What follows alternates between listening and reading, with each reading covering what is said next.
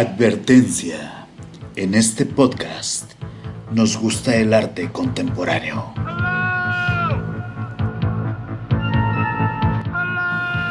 Un espacio para platicar de arte y tomar un buen vino. Detrás del arte con Francisco Soriano.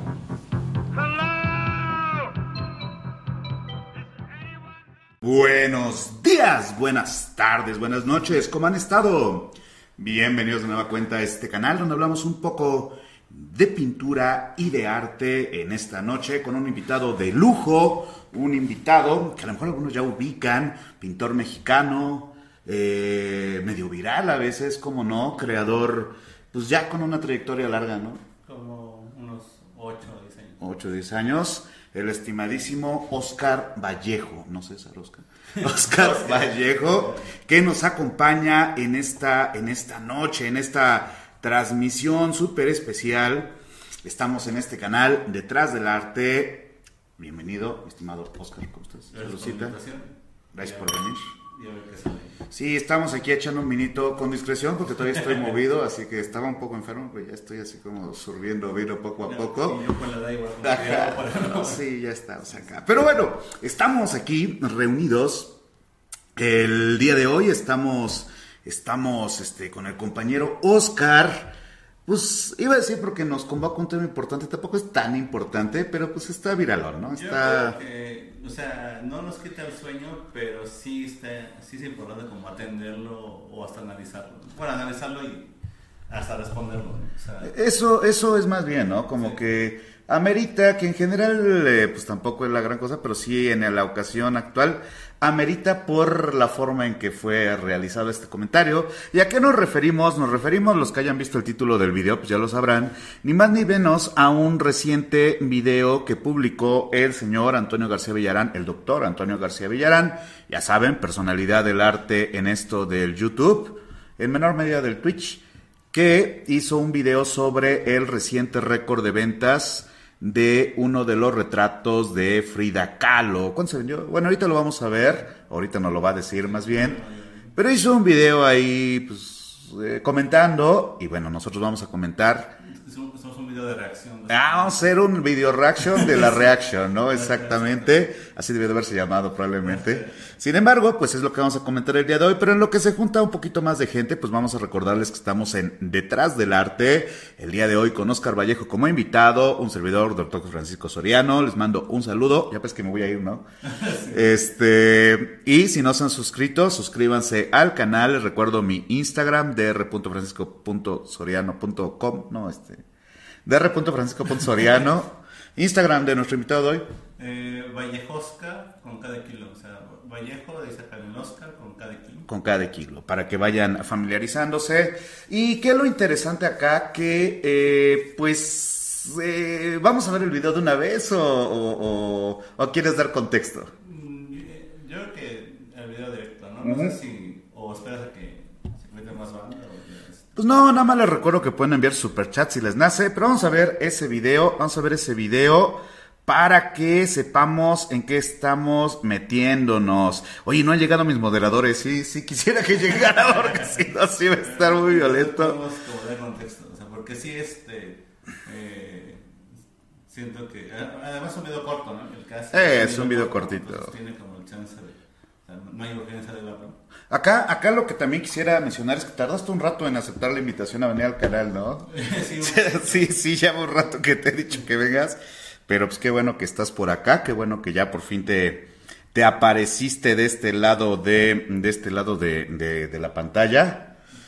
¿Cómo ves? No, tu invitado se escucha muy bajito. Acércate un poquito al. Es más, lo voy a alejar. Es que yo sí hablo muy duro, más bien. Sí, y aparte hablo como siempre bajito y siempre co- como Igor, como ensimismado. Entonces, este. A ver, si no vamos a ver si puede subir el volumen. Recuerden que es como una cosa nueva.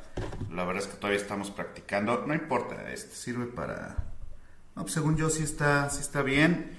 Vamos a ver si le podemos subir al OPS. Déjenme ver, vamos a ver, no pasa nada. Según yo sí se escucha bien, pero luego la gente es bien quisquillosa. Vamos a ver, este. Pues aquí el OPS dice que está bien duro, ¿eh? Acá dice micrófono auxiliar al. Ahí lo quité. Eh, mostrar todos. Vamos a subirle un poquito en lo que se junta gente. Este de hecho lo vamos a, a pues lo vamos a, a, dejar un ratito, luego lo vamos a bajar para agregarle como imágenes y cosas bonitas, ya saben, paisajes felices. y luego pues ya vamos a volverlo a subir. Pero está raro que me digan que se escuche tan bajito porque según acá está escuchándose bien. Vamos a ver cómo suena en, en YouTube, a ver si es cierto, nos están mintiendo. En cualquier caso, cuéntanos, de Oscar, ¿cuál es tu relación con la pintura? ¿Qué ha sido de ti en este extraño mundo de la plástica? Pues, una relación tóxica como la de todos, sobre todo lo que es sólido. Este, pues, eh, digamos que hubo un momento en el que me gustaba el, dibujo de manera particular pero empecé como a meterle mucho material y me decían, es pintura, tú estás pintando. Yo, ¿en serio? Y ya cuando empecé a revisar te das cuenta que había una búsqueda por la materia y por la postura del, tema.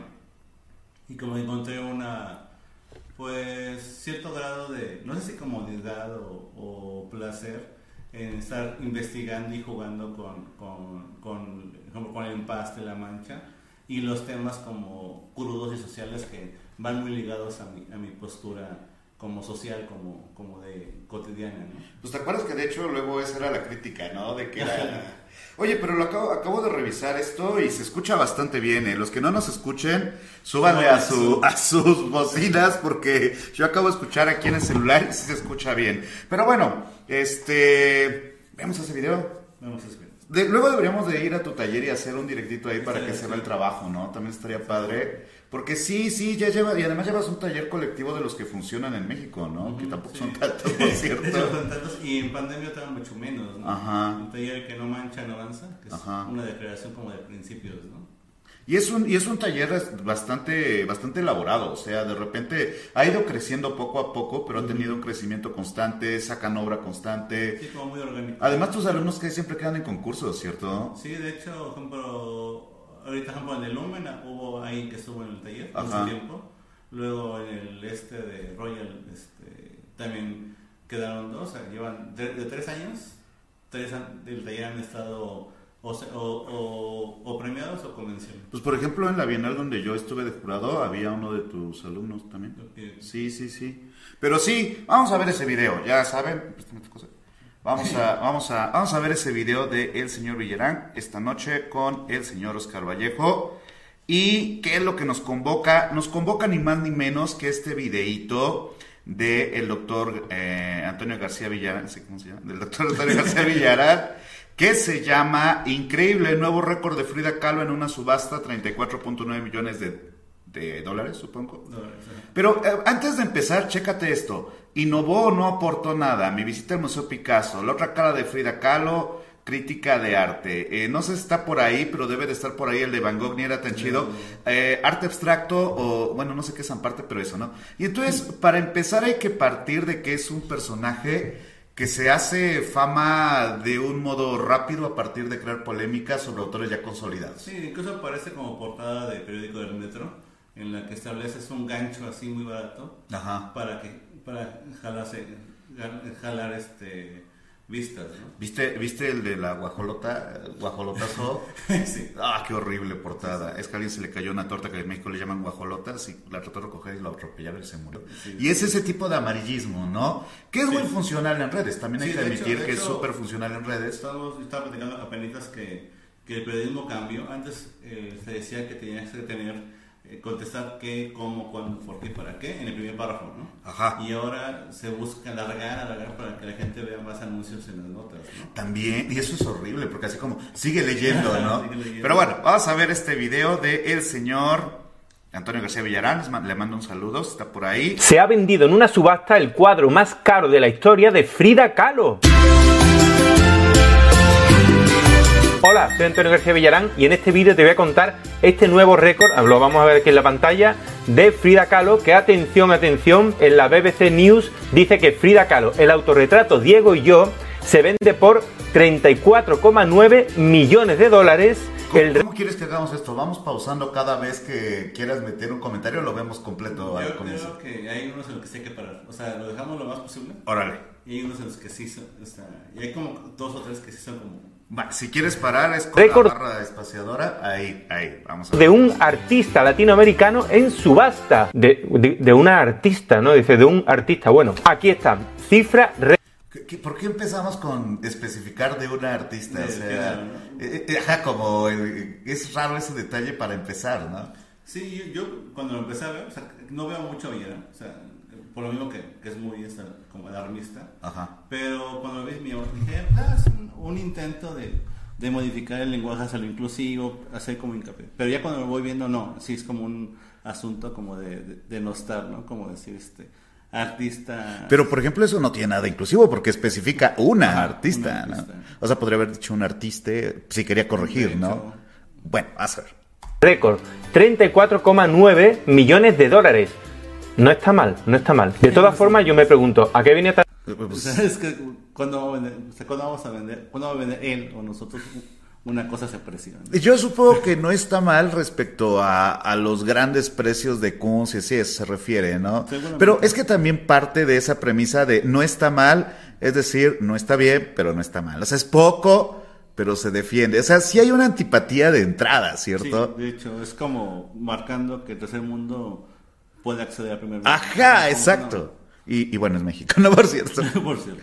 tanto revuelo? ¿Acaso ha superado el récord, por ejemplo, del cuadro más caro de una mujer artista, por ejemplo? Pues no, no. Aquí está. El récord lo Aunque tampoco es que veas como muchas. eh, por ejemplo, el otro día vi que se había, récord, eh, se había roto un récord de mm, eh, personas disfrazadas, decir mujeres, pero realmente eran mujeres, hombres, eh, bueno, y la comunidad, obviamente. Eh, se rompió récord de personas disfrazadas como Frida Kahlo en Texas. Y bueno, no sé si hay como ese récord de George O'Keeffe, ¿no? Porque ¿cuál es el punto? ¿Que vende más caro? O sea, a mí lo que me saca de onda es que es un comentario innecesario. O sea, sé que tiene que producir su video y hacerlo de 9 minutos, creo que es, o de 10 minutos. 10 minutos. Pero se me hace que le dedica, o sea, como que hace un argumento burdo. O sea, ¿a quién le importa si una mujer ha vendido más que ella o no? O sea, la nota importante es que una pintura, una pintura mexicana este, se ve, rompe un, bueno, rompe un récord para la zona y para pintores que no son tan reconocidos en, Sí, pero George O'Keeffe vende más caro. Que- pero que te digo que incluso George O'Keeffe, o sea, eh, o es que uno caería en un error si dijera, pero bueno, ¿quién conoce a George O'Keeffe? Porque la cosa es que la comparación es un poco necia, ¿no? ¿Bajo qué circunstancias se vendió ese precio George O'Keeffe? Que por cierto fue 35.2, o sea, estuvo... Pero euros. Entonces, ahorita lo, lo- lo- Ah, bueno, sí. Pero aún así, o sea, para alguien que es como para una hormiga, cuando ves este el elefante, no distingues entre 34 millones de euros y 39 millones de... 34 millones de dólares y 39 de euros, ¿no? O sea, es mucho dinero. Ajá. Entonces, esa diferen- esa, marcar esa diferencia, siento que es innecesario. Exacto. Y muy, este... Incluso, no es de clasista muy blanco. Tal o sea, vez muy- tendencioso, muy ¿no? tendencioso, Exacto. menos, por Pero lo bueno, eh, ahí tenemos un... lo tiene Georgia O'Keeffe, con un cuadro que vendió por 35,2 millones de euros. Pero un momento, un momento, ¿acaso es el cuadro más caro de la historia o cómo va? Tampoco, tampoco. El cuadro más caro de la historia es el Salvator Mundi y tú ya sabes que se vendió por 450,3 millones de dólares. Que, que incluso está mal en el orden, ¿no? O sea, si, si estás diciendo que este no fue y hay una historia de género bastante obvia en la pintura, pues entonces obviamente tampoco es el más Sí, caro, ¿no? Es como no entender que el mercado se rige por un asunto hasta, como dirían algunas, dirían compañeras, este, patriarcal, ¿no? O sea, el mercado también es, este, falocéntrico, ¿no? Entonces, que haya más dinero cargado hacia, lo- hacia, hacia este Cristo, es obvio, este, entonces como si no entendieran, o sea, no sé si no entiende o solo está buscando como hacer, este, como hacer juegos pirotécnicos, ¿no? Que voltees a ver el video y que... Porque también se me digo, insisto, es como innecesario, ¿no? Como para qué demonios haces hincapié en que no es la más cara de, de la historia. O sea, o sea, como para qué lo subrayas. No, y es que creo que lo que plantea es que no se entiende cuál fue el récord que, que rompió. O sea, porque si no es el récord de la mujer que vendió más caro o el récord de la pintura más cara, entonces para el señor Villarán ya no es un récord que valga la pena. O sea, si por ejemplo, bueno, vamos a seguir porque creo que después dice algo al respecto. sí, de hecho. A ver, este, díganos si ya, si ya suena bien, ya le puse ahí a, a otro. Eh, que Oscar se acerque más al micrófono, que se acerque más al micro. Más bien te lo voy a poner más cerca, yo igual hablo bien fuerte, pero Eh, ¿Cómo van? Ahí díganos si se escucha un poquito mejor o no. Y en lo que seguimos viéndolo, ¿no? En lo que seguimos viéndolo. Dólares, que yo ya hice un vídeo de esto y lo puedes ver. O sea, 450,3 millones frente a 34,9. O sea, es, es, mucha pasta, o sea, muchísimo dinero. Convengamos que también eh, Leonardo da Vinci, Frida Kahlo, Leonardo da Vinci, eh, probablemente falso, por cierto, pero, pero además, güey, o sea, no sé si han visto mi video del mercado, si no lo han visto, véanlo. Pero la cosa es que los precios han sido muy ambivalentes a partir de, de, de finales del 19. Es decir, no era que costó siempre eso. Y además, no sé, tampoco creo haberlo visto, pero seguramente hay varios videos sobre que ese precio es completamente absurdo, ¿no? El mismo, el mismo eh, eh, Robert Hughes advierte sobre el precio de la Mona Lisa posible, o sea, obviamente no va a salir a la venta, dicen, güey, esto es para museos árabes, para museos que quieren hacer eh, sucursales de Louvre, etcétera y, entonces, ¿cuál es el punto de establecer esos? La pieza más cara, no sé si, si se debería de contextualizar mejor para que tuviera algún sentido. O sea, la obra más cara expresionista, la obra más cara de arte conceptual, la obra más cara del Renacimiento, porque esto es algo que el señor Villarán hace mucho. Juega a hacer comparativas con 600 años de diferencia de hecho. Y, y, a decir, pero así es, ¿no? Porque eh, todo es una misma cosa. Y, y el chiste es precisamente que ahí o sea, incluso en las, en las ventas hay como temáticas, ¿no? En las subastas es como de este año a este año. No vendes en la misma subasta, o a lo mejor sí, pero bajo una temática de genialidad, un Damien Hirst y un Da Vinci. Sin embargo, usualmente son como, como temáticas de acuerdo a la, a la, a la eh, vanguardia, a la, a, al periodo temporal, etcétera, ¿no? Entonces esto es como un poco pues mañosón, ¿no crees? Sí, no, aparte de todo, según el, el arte es, no, es una obviedad, pero luego cuando tienes que decirlas, es un producto de tu tiempo, ¿no? Entonces, el precio del, del, del Leonardo es en gran parte porque es irrepetible, ¿no? O sea, fuese falso, ¿no? Uh -huh. Es irrepetible y luego se va jugando con esa especulación para ir inflando un precio, inflando este como un, quien lo tenga, pues también va jugando con, con, con, su riqueza a partir de decir que lo tiene, porque se tasó muy alto, ¿no? Entonces, pero aún así, o sea, lo que yo creo que es como muy grotesco, burdo, este asunto de, de querer, como dices, encapsular todo el arte, o sea, todo el arte como si fuese, si no hubiese diferencia entre el arte este, de Latinoamérica o de, o de África o de Asia, de Europa o Europa del Este, de Estados Exacto. Unidos, como si todo, si todo tuviera que tener un mismo rasero y que el rasero sigue, sigue siendo la Italia del Renacimiento, ¿no? O sea, es que esa fuese la medida para, para comparar todo el arte. Y eso sigue, se me hace como o obtuso o con ligera ceguera este, de, de, de no entender que ese asunto radica en que también el precio de mercado tiene que ver con un asunto de, de la popularidad, por ejemplo, ¿no? O sea, pero, pero tú crees, sí creo que tienes que hablar más fuerte. Tú, déjame Ok, ver si ok. nos podemos mover esto. Uno, dos, no. Uno, dos, no. Uno, dos, no. Porque este es el chido. Pero, o sea, ¿tú crees que lo hace a propósito o que lo hace por error? yo creo, o sea, es que me es, digo, no lo veo tanto, pero también siento que... No, en este es- video, en es- este eh, video. Yo creo que es este, a propósito para generar como un asunto de escándalo. Y yo creo que la, parte más sustancial del video viene como de manera posterior, porque se le salen algunas cosas como clasistas, como eh, eurocéntricas. ¿Tanto, ¿Tanto así crees? Yo creo que sí. O sea, yo creo que lo hay un punto o dos en los que lo hace mella innecesaria contra Frida. O sea, le puede gustar o no. O sea, nos puede gustar o no. Pero siento que hace un- como un escarnio innecesario para, para un, video que habla de un récord de una venta, ¿no? Bueno, pero eh, es que también una cosa que a mí me... O sea, sí entiendo el punto de, de crear amarillismo. De hecho, yo creo que es prensa amarillista finalmente También. la de Villarán. No me refiero a sus videos donde hace biografías y etcétera, sino a estos donde habla de notas, ¿no? O sea, Sí. tiene un corte, pues sí, amarillistón, la verdad. Pero, pero también eh, es como burdo en ese aspecto, ¿no? O sea, se podría, por ejemplo, comparar eh, con récord de mexicanos. Digo, no sé cuánto fue el de Raúl Anguiano o con de latinoamericanos, pero bueno, vamos a seguir, vamos a seguir a ver qué otra cosa dice por acá. Dice entonces, Pero eh, la noticia aquí tergiversa un poco, ¿no? El cuadro oh, mira, la noticia acá transcribirse un poco, qué chingón, ¿no, güey? O sea, dinero. Pero eh, la noticia aquí tergiversa un poco, ¿no? El cuadro récord, récord, récord. Bueno. Ha generado tanto revuelo porque dicen que... Fíjate que también puede ser que como se modificó el modo de ver la prensa, a lo mejor hay gente que solo ve titulares, a lo mejor él solo ve titular, o piensa que toda la gente solo ve titular y no va a revisar la nota. Entonces, como, si parte de esa idea de, de, que la nota tenía que encabezar diciendo la pintura de una mujer latinoamericana, como, como que fuese la nota, pensando que nadie va a leer la nota y entonces está engañando. O sea, si fuese así, también está partiendo de un asunto como muy, muy, este, como no confiando en que los lectores van a, van a informarse sobre la nota, ¿no? Que también es cierto, ¿no? Pero también si te interesa, pues revisa la nota, ¿no crees?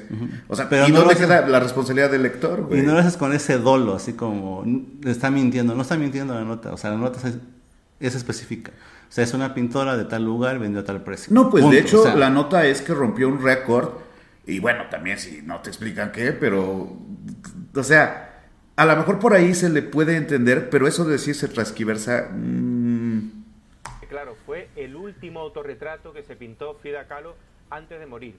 Y cómo no, y lo he dicho muchas veces, Frida Kahlo estaba obsesionada con Diego Rivera y de hecho hay cosas que dicen aquí que no las veo muy claras. Dice, lo del el tercer ojo que tiene Frida Kahlo en la frente. No tiene un tercer ojo, tiene la carita de Diego Rivera y este sí tiene, Diego Rivera, un tercer ojo no merece respuesta. ¿no? o sea, bueno, sí, pues, pero es como, o sea, hay una parte simbólica, ¿no? O sea, hay un tercer ojo ahí simbólico, pues, pero no sé si...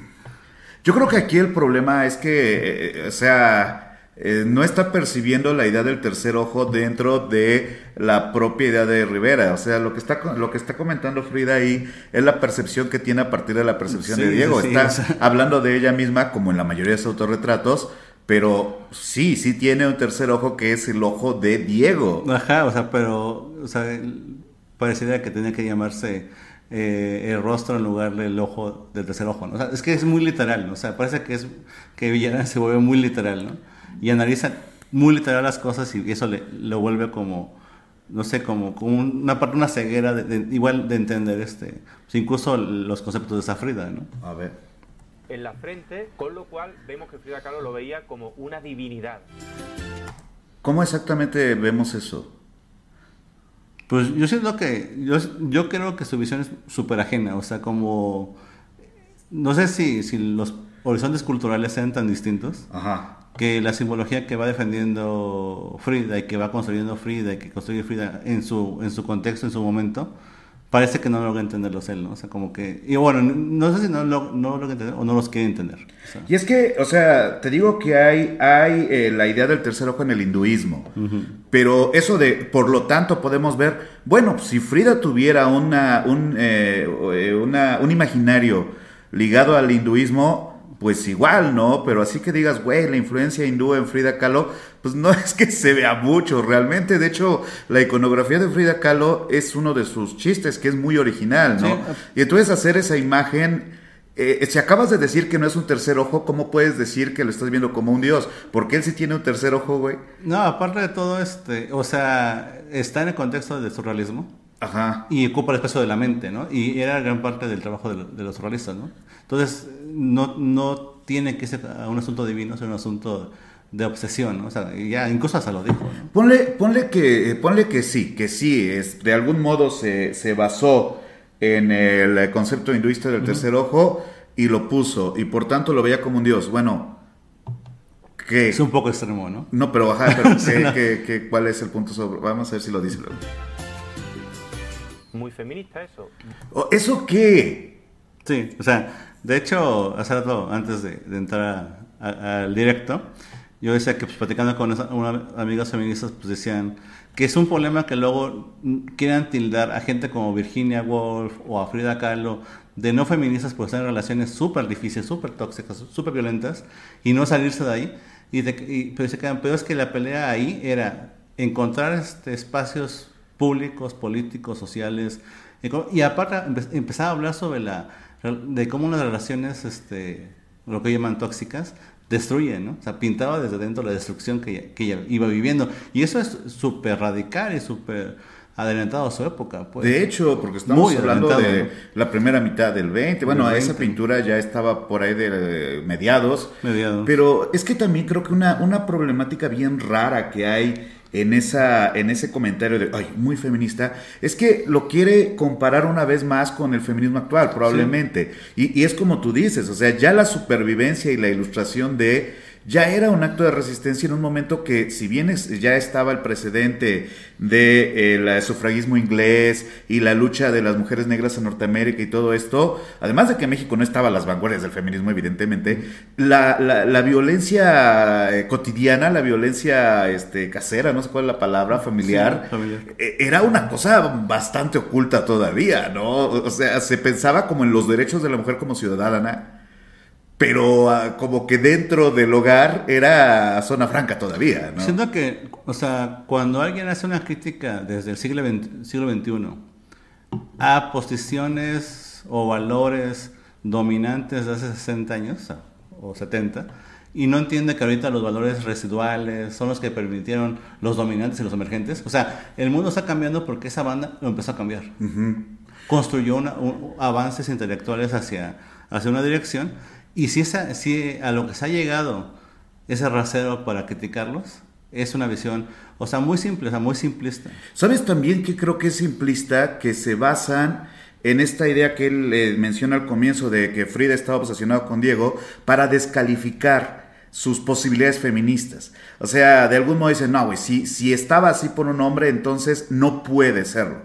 O sea, dejando por fuera la época, pero también dejando por fuera el factor económico y, y, de importancia social de Frida. O sea, yo siempre he comentado eso. Frida Kahlo era dueña de propiedades en un momento en que había muy pocas dueñas de propiedades. Era empresaria en un momento que había muy pocas empresarias. Prácticamente le compró el Anahuacali y el punto es que, y, y, tú puedes decir, no, es que se lo compró, entonces no es femenino. Güey, se lo compró, es decir, tenía poder adquisitivo que no tenía Diego Exacto. Y entonces reducirlo a eso es uno de los clichés fundacionales del mito de Frida, que al mismo tiempo que pareciera que Villarán quiere eliminar, preserva. Porque es más conveniente ser amarillista sobre un mito que sobre una persona.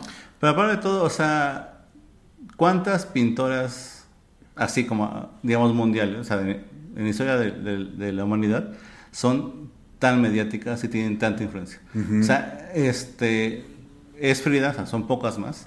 Y aparte de este, pocas más. Y luego, por ejemplo, este, una cosa que siento que genera un trauma en los mexicanos es el asunto de que el, digamos, el artista más importante o más, bueno, más conocido de este país es Frida, ¿no? Y eso es un peso que luego hay gente que no le gusta. Ese, argumento de que es que Diego le acababa sus cuadros. Si les concedemos la premisa, aún así la idea era de ella. Y el, y, la, y el concepto es de quien lo piensa. Pero, eh, no, perdón. Entonces, este, aún así sería una pieza de ella. O sea, aunque lo acabase este, este Diego, ¿no? No, y que además como si Diego tuviera tiempo para eso, ¿no?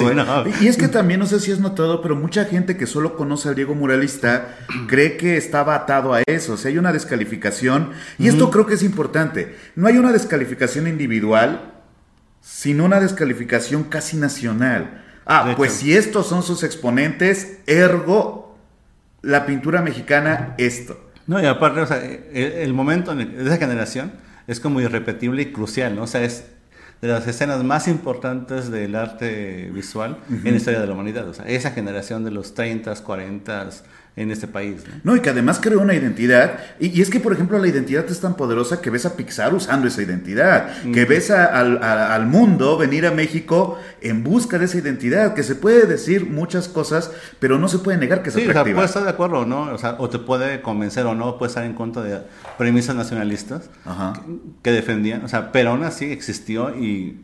O sea, y cuando hablan de la función del arte, una de las funciones del arte es generar la estabilidad del Estado-Nación. Y, es, y esta, esta ola, esa vanguardia generó esa, esa estabilidad del Estado-Nación, ¿no? Vamos a... Y además la... Y es que te digo, a lo mejor no se logró el objetivo de Vasconcelos, pero sí creó una identidad nacional. Sí, totalmente. Y además, digo, a lo mejor es de ir demasiado allá, eh, alejarse mucho, pero también de repente dice, no, es que México tiene mejores pintores y señalan a aquellos que tienen técnicas occidentales, ¿no? No, pero aparte de todo, este asunto de, o sea, una discusión que tenemos muy seguido, Soriano y yo, de que, o sea, no, no, no en pleito, sino un tema que sale muy recurrentemente, este asunto de que se cree que pintar bien tiene que ver con un asunto de una escuela y una forma de pintar para satisfacer a un público particular, ¿no? Claro. Como si la idea no fuese suficiente, ¿no? Esta pintora, este, eh, eh, que, muere un día previo a que acabe la guerra, que hace ese abrazo. este, Kate Colby. Es, es, brutal en su dibujo, pero lo que más importa de ella no es su dibujo, son sus temas que pintaba el dolor de la guerra, cómo dejaba a las madres sin hijos, cómo las mujeres tenían que salir adelante en contextos de que la guerra violentaba a toda la sociedad. Y sí, su técnica es magnífica, pero si hubieras dibujado mal, aún habría que este, aterrizar y ver lo que estaba diciendo. Y dibujar mal entre comillas, ah, porque el, contexto de autores que eran expresionistas pinta temas similares con técnicas muy, muy, sencillas, pero no por ello menos complejas en cuanto a su idea. Gracias por los 50 pesitos, Erendira Sin, Sinencio Ferreira, muchísimas gracias. Eh, hagan como Erendira y manden un super chat si ustedes quieren. Sí, el, vino, el, vino, no se paga solo. ¿eh? Sí, el vino, aunque si hoy estoy tomando como enfermo, la neta, sí, sí me da miedo, no creas, Eso, eso de que te caiga mal el vino es muy triste, así que poco a poco, poco a poco. Y se puede poner peor. Sí, ya ni me digas, se va a poner peor, así es. A seguir viendo entonces. Eh, qué feminista, ¿eh? Muy feminista. Pues es un remate de burla, ¿no? O sea, para todo, la musiquita es como un remate de burla, ¿no? Sí, es. Sí, porque además la música es como, ah, vean, mexas, ¿no? Sí, como los videojuegos que ponen, que, igualan los maya con, lo, con los teca. Mira, al menos no puso la cucaracha, güey. Muy feminista. Y lo que yo veo por aquí en todas las noticias que he consultado es que únicamente se habla del precio, o sea, del dinero, pero poco se habla del cuadro. Lo primero que tengo que decirte es que sí, puede ser un cuadro surrealista, porque el tener una cabecita en la frente de otra persona hombre, un poco de surrealismo, algo mágico, por ahí bien. Pero después vemos que el autorretrato está descentrado, o sea... Esa me parece una de las grandes estupideces dichas por Villarán que yo conozco en la historia, güey. O sea, está descentrado. En serio, en el siglo XXI, hablando de un autor del siglo XX, vamos a decir que es relevante que esté descentrado. Sí, como si el, expresionismo no hubiera existido. Eh, ah, digo que, que, a mí me, me, llama la atención porque, eh, o sea, descentrar incluso en el 17 se hacía. O sea, por ejemplo, si nosotros vemos, eh, qué sé yo, el hombre viejo de Rembrandt, pues el chiste es ese, ¿no? O esto es ese. Pero la cosa es, güey, sería un error movernos así. Porque, ¿en, qué pensamiento es relevante? que un retrato surrealista del siglo XX, bajo una estética ligada a una iconografía regional como son los exvotos y así, esté centrado, güey. Y otra vez como ese, pero ahí ni siquiera es un asunto como, como de tildar o, criticar lo exvoto, ¿no? Yo digo que es cuando se le sale ya la parte como clasista e incluso colonial porque hace críticas muy, muy, este...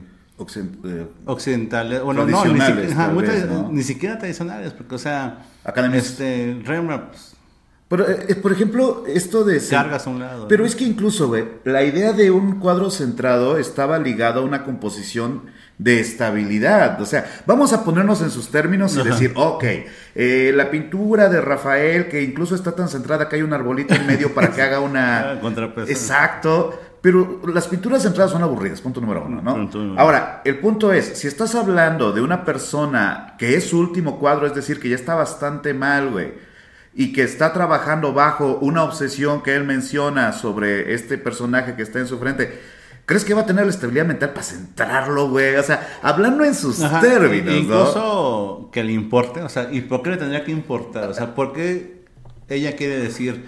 ¿Por qué quiero hacer un buen, un buen cuadro en estas estructuras? Sí, o sea, supongamos que Diego así en mi mente es una cosa que bla, bla, bla. ¿Por qué me, voy me va a importar pintando acostada? O sea... Eh, exacto, pintando acostada con la espalda rota, ¿no, güey? ¿Por, qué debe ser algo importante? O sea, ah. te puede gustar o no el cuadro, pero no puedes criticar que está descentrado Ahora- que eso lo hace un mal cuadro. Incluso a partir de la, de la burda idea de Villarán sobre la composición, hay una diagonal que va desde el eje central superior al lateral, perfectamente delimitada por el cabello. Es y decir, aparte el cabello suple ese, espacio, ese vacío. de hecho el cabello suple ese vacío. De hecho tiene composición. De- Dentro de lo Sí. cual la idea, y además es un retrato en tres cuartos, güey. Por eso, eh, insisto, que tiene que ver una crítica, o sea, como alargar su nota y como hacer ese, ese hincapié en el que se está mal porque es mujer, porque es latinoamericana Porque y porque es mala pintora, ¿no? O sea, per se. Muchas gracias por el super chat, muchas gracias por lo que están ahí mandando. Vamos a, vamos a seguir viendo este, este cuadro que no está centrado. echado hacia uno de los lados. Que tú puedes decir, no, pero es que con la mirada ella ocupa el otro espacio. Mm, No, Técnicamente lo ocupa con el cabello, carnal. mirada ella nos mira a nosotros, mira al frente y es queda un hueco ahí súper extraño. Ella después pone una. No mira al arriba, frente. Mira, aquí está. México, Frida Kahlo, 1949, Diego y yo, en rojo. La verdad, eso parece más una postal que otra cosa. Que claro, después lo venderían como postal, lo venderán por supuesto como postal, porque ya sabemos que Frida Kahlo es la reina del merchandising, no por ella, ¿eh? No por ella. Esto es lo que ha hecho después la gente, lo que hemos hecho Ahí, ahí percibo cierta ardidez, eh, güey. Sí, O porque sea, de hecho la imagen más reproducida tiene que ser la Yoconda. O sea, en lo que sea, playera, cerillo, lo que sea. Seguida tal vez de Clean, ¿no? Sí, muy seguramente. Y además es eso. ¿Y qué tiene de malo? Ajá, pero llega alguien del tercer mundo, ahorita se hincapié en las cejas, como con uniceja, Ajá. moreno, y que irrumpen esos espacios. Y con una pintura casi de exvoto. O sea, igual, o sea, quizá no entienda lo que es un exvoto, quizá no entienda que el texto lo mete para vol- volverlo gráfico, o sea, es una necesidad visual, o sea, le importa que ese texto esté ahí. De hecho, ajá, perdón. Es que, de hecho, no sé si nuestro amable público lo sepa, pero la, la- el hábito de Frida de meter frases no es un asunto de composición ni nada, sino que en México existen esta clase de cosas como este, ¿no? que, que están ligados a una a una eh, elemento popular de la cultura mexicana que es la costumbre de algunas personas de agradecer favores de santos y así a partir de eh, el arrojar historias que complementen la imagen. Esto Frida lo hace mucho, Lo güey. hace mucho. O sea, es muy común que tenga texto porque está apoyando la imagen en este tipo de... Sí, Incluso hay un cuadro que es brutal, no, no recuerdo, que es una mujer como llena de espinas. Claro, son Y- unos piquetitos. Ajá, y son unas piñadas que alguien le dio, de un esposo le dio a su... Hizo un eh, la pintura de un feminicidio. Ajá, es la pintura del feminicidio y en abajo los 40. este. contextualiza, ¿no?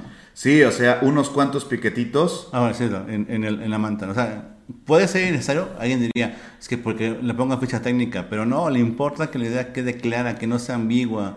Porque luego hay, hay artistas o pintores que quieren que se interprete su obra de manera ambigua y hay banda que quiere que no se interprete de algo que no quieres. Y, y- y, por ejemplo, hay una pieza, no recuerdo si es de Manet, creo que es de Manet que se llama El homicidio, Manet asesinato, que se considera que es una de las pocas pinturas que, eh, ah, no, es el suicidio, supongo. Y entonces esto, ¿no?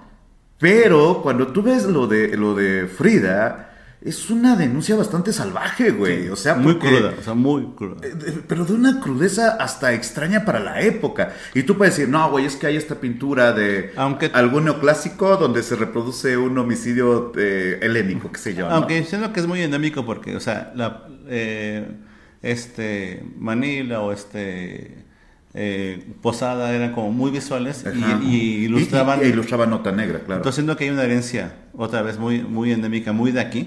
Igual por eso no la puede comprender. O sea, si vas a hacer un video de nueve minutos hablando sobre Frida, pues te pones a investigar algo, ¿no? O sea, de su contexto. O sea, y su contexto a fuerzas es México. Rompes un poco con la visión este, eurocentrista, ¿no? Eurocentrista, sí. Digo, si te interesa. pero no le importa. Y en ese asunto de, de entender que aquí el exvoto es algo fundamental, y aparte cuando hay un crimen la gente pinta sus muertos que son... Exacto, que también es algo que se hace comúnmente. Es que, te digo, eh, punto número uno, habríamos de establecer que Frida viene de una tradición de la, de- de- de- de la, del estilo de Manila, de Manilla, de, de, Posada. O sea, viene de esa escuela, no viene evidentemente de la Academia Francesa, güey. Sí, de hecho, se, se, bueno, se, le adjudica a, a, su generación Ajá. rescatar a Posada y Manila, ¿no? O sea, devolverlo mediático, de, de reivindicarlo como el, el, el, gran ADN de, la, de la, las artes visuales en, en, este país. ¿no? Y bueno, ahorita que acabamos hay que comentar un poco también de cuáles de repente a los problemas que también no hay que negarlo, los pintores mexas tienen con Frida de repente, ¿no?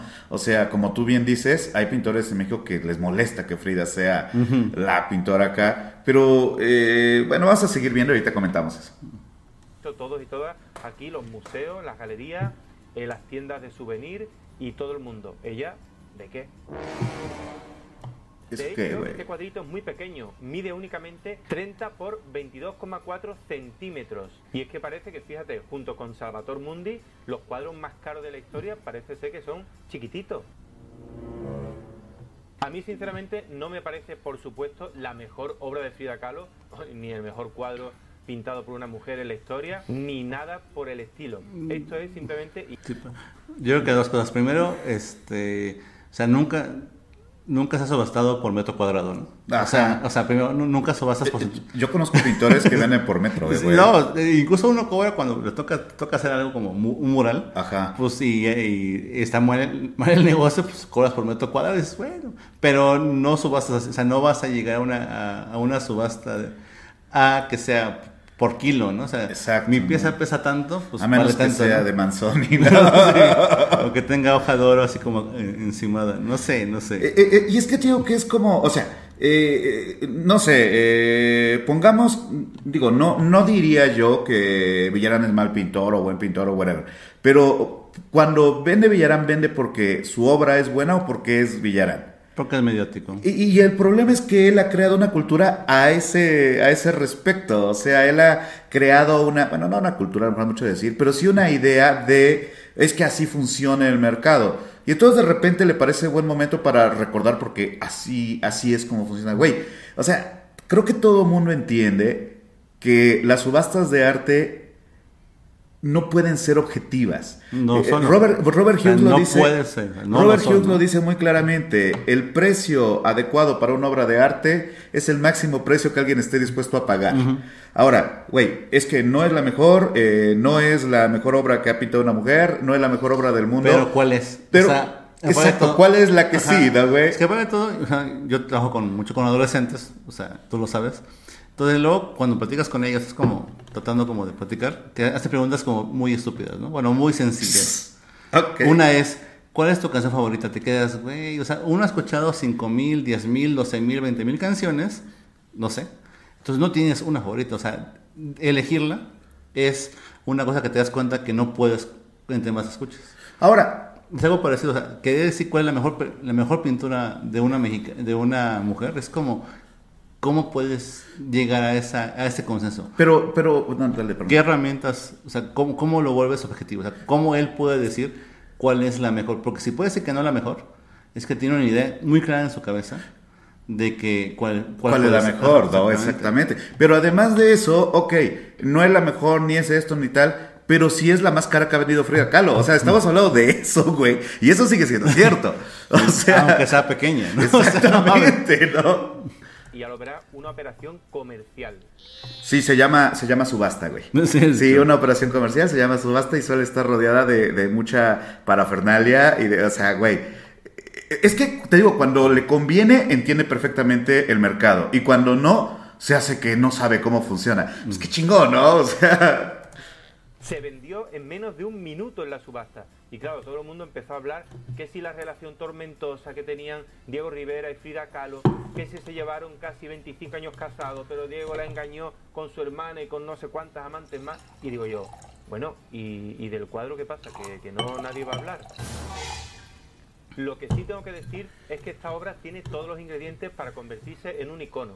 Entonces, si es una buena. Güey, si tiene todos los ingredientes para convertirse en un icono, entonces no es que no sea tan buena. Güey, es que si Pero tiene aparte- todo para convertirse en un icono, no es cualquier cosa, güey. Pero aparte de todo, pareciera que la obra no es producto de la vivencia del pintor, ¿no? Ajá. Entonces, si el vato la engaña, si tiene una relación súper dura con el vato y lo pinta en su frente, o sea, no es una maldita pieza que, que importe, o sea, que, que tenga derecho a ser vista, contemplada, analizada, discutida. O sea, no, no, es la parte que cuando dice, cuando cree que todo el contexto, todo la, lo que hay alrededor de, de, Frida elimina la importancia de la pieza, quizás sea ese contexto lo que le dé relevancia a la pieza. No, y, y además sucede algo, tío, que yo el otro día que estaba medio muriéndome de fiebre, estaba as, eh, pensando al respecto de la de la historia de las pequeñas cosas, ¿no? En este caso, un pequeño cuadro. O sea, Claro que, que, que, en la pintura cuenta la técnica cuando debe de contar la técnica uh -huh. o cuenta, eh, qué sé yo, la luz cuando debe de contar la luz, ¿no? O sea, cuando tú quieres comprar una pieza academicista del 19, pues ahí se evaluaba la técnica. Cuando tú quieres comprar una pieza barroca de Rembrandt, pues ¿quién va a evaluar eso? Si, te, si, si encuentras valores que te permiten decir es un Rembrandt y el último Rembrandt que se vendió es una laminita así. Pero la cosa es, ¿por qué buscas la objetividad en el mercado del arte y al mismo tiempo eh, mantienes una, una visión como, como tan pro, despojándola del apasionamiento del arte, de la historia del arte. ¿por qué, ¿por qué tenemos que ser tan objetivos cuando el arte también es ese apasionamiento salvaje, ese, ese, esa violencia de, de, confrontar al mundo a partir de la obra. O sea, el que diga que no hay eh, pasión en Monge o en Van Gogh o en Rembrandt pintando ya medio huerto o, o, o en Caravaggio escapando. O sea, ¿por qué quitar el componente emotivo? De la producción cuando ha sido históricamente algo que se ha admirado de. O sea, ¿por, O- qué, por qué somos objetivos en este O, punto? o, por ejemplo, ¿por qué admiras a Van Gogh que todo lo volvió pintable? Ajá. O sea, unos zapatos, una silla, en su contexto, no, él en su tampoco locura. admira a Van Gogh, dice que es pésimo, Bueno, güey. Este. Pero bueno, porque hay gente que subraya y como que admira esa posibilidad de que todo se vuelva pintable, pero no puedes pintar desde adentro tus broncas emocionales. O sea, ¿por qué re- banalizas lo interno? O sea, Es- porque exacto. todo tiene que ser exodémico, o sea, Pero- todo tiene que ser ex- externo. Pues. Pero además, ¿qué debería de pintar? Eh, según el señor Villarán, lo invito a que nos responda si, si puede o si quiere. ¿Qué debería de haber pintado para ser feminista? O sea, porque Pues- parece que su problema es ese. Es que le molesta que se considere feminista cuando estaba obsesionada y la traían como un trapo. Ok, ¿qué debería de haber pintado? O sea, bajo esas condiciones específicas de alguien con una contundente lesión que le fastidió la vida, o sea, realmente alguien discapacitado, hay que decirlo. Frida estaba discapacitada, güey. No era que pudiera pintar mientras hacía abdominales, güey. O sea, No, ¿y por qué la gente, por ejemplo, admi- admiras a, a Monet que pintaba de su... de- bueno, no sé si admirarlo por eso, pero, pero sí se, se subraya mucho esa parte... Monet que se amarraba el pincel, Esa o- etapa de su vida. o Matisse que, que acostado con una vara. O Lautrec, o sea... con- O sea, exactamente. pero ¿y por qué no puedes reconocer que alguien este, literalmente inválido, o sea, con la espalda destrozada y con cuantas cirugías, este, su pasión sea la de pintar? ¿Y Y, por- que pinte lo que se le pegue a su gana. Porque esa palabra, sea, esa palabra a veces se cae en el riesgo de, de llegar a la bohemia o de llegar a cierto romanticismo cliché, pero la palabra pasión es algo que, que responde en ciertos casos a una condición de producción. Sí, o sea, o- sin o esa pasión. Pero o sea. imagínate si, si estás en medio del dolor, ¿a poco todo el mundo tendría ganas de pintar? Seguramente O sea, no. seguramente hay gente que se echaría a meterse morfina como hizo Frida, pero no pintaría eso.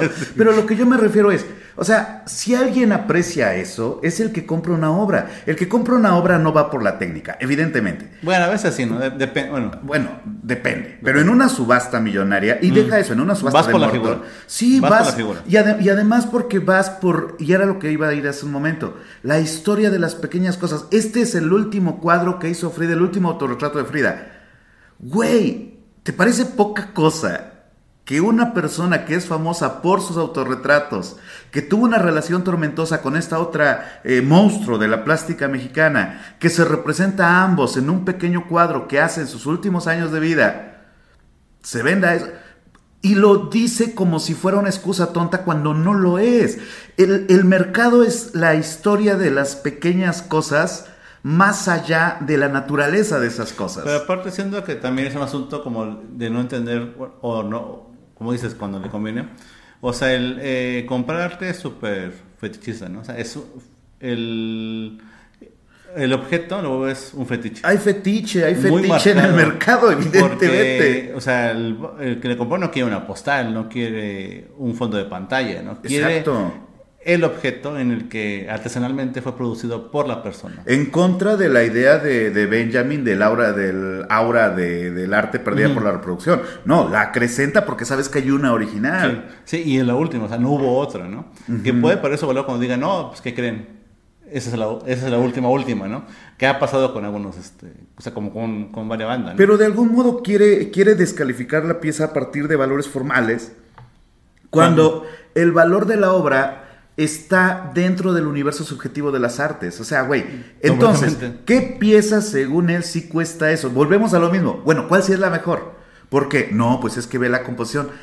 O sea... Pero aparte, otra, otra pasado una etapa en la que habla de otras pinturas que son, que son mejores de Frida, te quedas, pero no están en venta. Pero cuando... O sea, no están, no están en subasta. Exacto. O sea, de eso, entonces una discusión escolástica ni siquiera están en venta. Escolástica es la palabra, exactamente. Pero eh, mi punto es, ¿Cuándo en la historia del arte se ha subastado valores subjetivos o se ha podido al menos establecer la objetividad de la pintura? Porque, insisto en recordar, eh, Velázquez todavía estaba en duda en el 19, güey. En el 17. O sea, Greco, o sea, Greco era como. El Greco medio, medio, apestado en su época. En el 17, con Caravaggio todavía vivo, contemporáneos decían que era pintura de mierda. Eh, da Vinci era descalificado por Miguel Ángel, güey. O sea, digo, no quiero caer en el juego que establece, pero mi punto es, a partir de qué estamos estableciendo lo que el comprador debió de haber pensado, porque a lo mejor lo hizo como un movimiento económico, que insisto, se llama subasta así. Pues sí, güey, también es parte del medio, ¿sabes? De hecho, históricamente es parte del medio. Y pues es subasta. Exacto. O sea, no, no es un asunto de que te llegue un vato obsesionado con, con esa pintura y queda, y queda tu pieza. Ajá. O sea, se saca al mercado en, en, una modalidad muy particular para que quieras que tres o cuatro, gente se peleen y la, y la suban de precio. o sea, es una táctica. Ahora, yo tengo que admitir que a mí hasta me, me extraña, creo que debieron de haber... Yo imaginaba que iba a ser más cara, ¿sabes? Pero está, está bien el récord, pero yo creo que hasta podría haber sido más cara. Si hubiera sido más grande o más pesada, ¿no? Exacto, si hubiera tenido un metro extra. o un bastidor grueso que pesara así como mucho. Vamos a ver, vamos a ver. Este. Eh, mm, vamos a ver. Bueno, luego, ahorita leemos los comentarios. Ahorita no estamos leyendo comentarios, pero vamos a verlos más adelante. Ahí va. Ya no solo por las clásicas cejas así muy pobladas de Frida Kahlo. Eso, o sea. El o sea, que se le ve. O sea, es como si, si tú descalificaras. No voy a oír un, un video de un vato que tiene una trenza en la barba, ¿no? Oye, o sea, ves su trenza. ¿Eso qué? ¿Se la habrá teñido o está más canoso? Sí, no, así como, güey, yo me acuerdo mucho y lo repito constantemente que algunas digo, ¿tú qué vas a ver de pintura si ni cabello tienes, no, güey? ese güey que vas a ver de pintura ve su trenza, güey, ha de saber de, de, música hippie. O sea, esa, ese argumento ad hominem está de más, ¿no? Y es profundamente clasista y este colonial, o sea, hacer hincapié en los rasgos este no no occidentales es burdo. solo por las clásicas cejas así muy pobladas de Frida Kahlo o el bigotito que se le ve, los labios muy rojos e incluso ese pelaje suelto que tiene que se le pone por aquí por el cuello y claro, ya la gente interpreta que estaba ahogada por ella misma o por el amor o por los celos que le tenía. Digo, ya sabes tú que la gente se inventa cosas. O sea, otra vez como... Sí, la gente se inventa cosas, sí, se llama pintura, se llama surrealismo, güey, se llama símbolos. Y aparte reduce a Frida a alguien que no piensa, que no construyó un lenguaje y que no buscaba decir cosas. Exacto. y resulta que ella pensó esos símbolos, los construyó, los volvió hegemónicos en esa época. Claro. Y en su último cuadro, ¿te gusta o no? Están ahí. Están ahí diciendo, o sea, porque siempre una, una pintura es autorreferencial, ¿no? O sea, está citando tu producción y la producción de, la humanidad, ¿no? Entonces no está, no es un cuadro descontextualizado, pertenece a su época, pertenece a su producción, pertenece a sus necesidades, entonces si, si lo, si lo descontextualizas, pues está muy cabrón, ¿no? Yo creo, eh, ¿sabes también que cuál, cuál me parece? Digo, a mí... Ah, es que no sé si quisiera llegar a eso.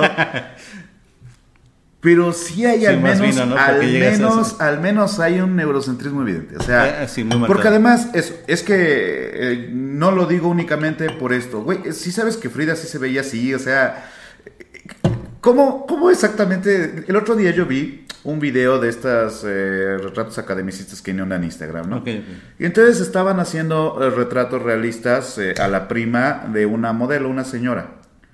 Y los, las pinturas eran espectaculares, espectaculares, güey. Tenía, estaban centradas, proporcionadas, así, la señora se veía espectacular. El único problema que yo ubiqué es que no se parecía nada a la modelo, güey. Sí. O sea, porque eran idealizaciones. Yo me acuerdo mucho del pleito que dicen que tuvo Van Gogh en la academia, no me acuerdo si era de Amberes o cuál, donde fue una modelo que evidentemente no era proporciones exactas.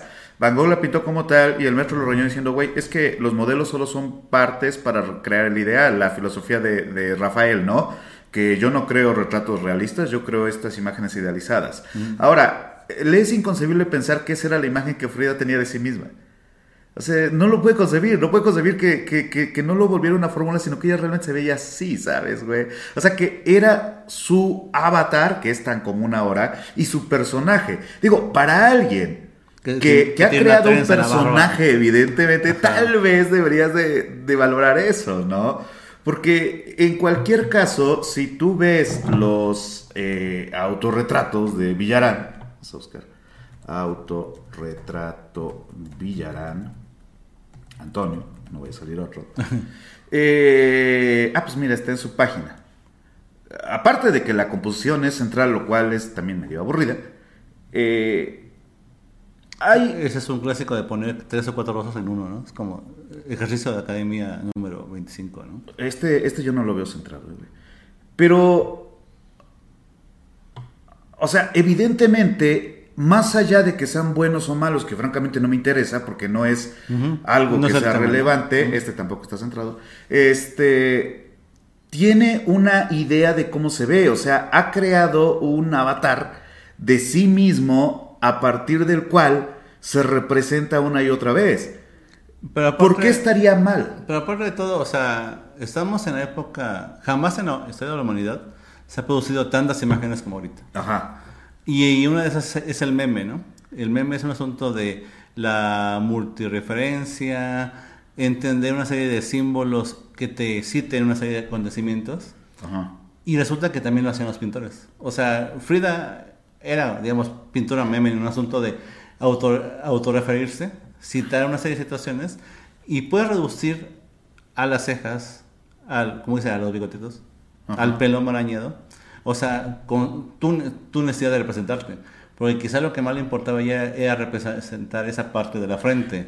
Quizá lo que más importaba decir es que en sus últimos días seguía teniendo esta cosa incluso Esta idea, ¿no? Entonces bastaba con simplificarte y plantarte ahí. O sea, no creo que quisiera hacer un- una pintura realista. No sé si hubo un no momento, quería. A lo en un momento quiso hacerlas, o sea, lo, lo que se, como que se ha investigado, cosas así.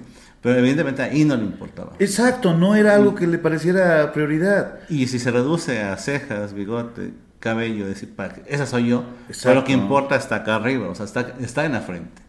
Y si no lo logra ver, o sea, De hecho, digo, este ya es tema para otro video, pero los mexas fuimos pioneros en la cultura visual actual, eh, güey. O sea, se cree que todo es hijo del pop americano Pero y sin embargo... en un buen de cosas, como en movimientos sociales, cosas así, el, aquí se, se ha gestado un buen de ideas. Ey, vamos a seguir viendo este video, ya casi acabamos, Pero, güey. claro, también es cierto que este cuadro triplicó el precio de cualquier obra de Frida Kahlo que haya salido a la venta. Y no solo eso, ¿eh? es que como hay tan pocos cuadros de Frida Kahlo que se puedan vender y este mismo, este, el que estás viendo, salió a la venta en una subasta en 1999 y pagaron por él 1,4 millones. Es decir, que el arte efectivamente se ha convertido en un negocio súper redondo de 1,4 Fíjate, que Felicidades por descubrirlo. yo, yo respetaría si su premisa fuese esa, se analizara varias subastas y, y argumentara por qué, es tan, por qué es un negocio turbio para engrosar la riqueza de banda. ¿no? Ujú.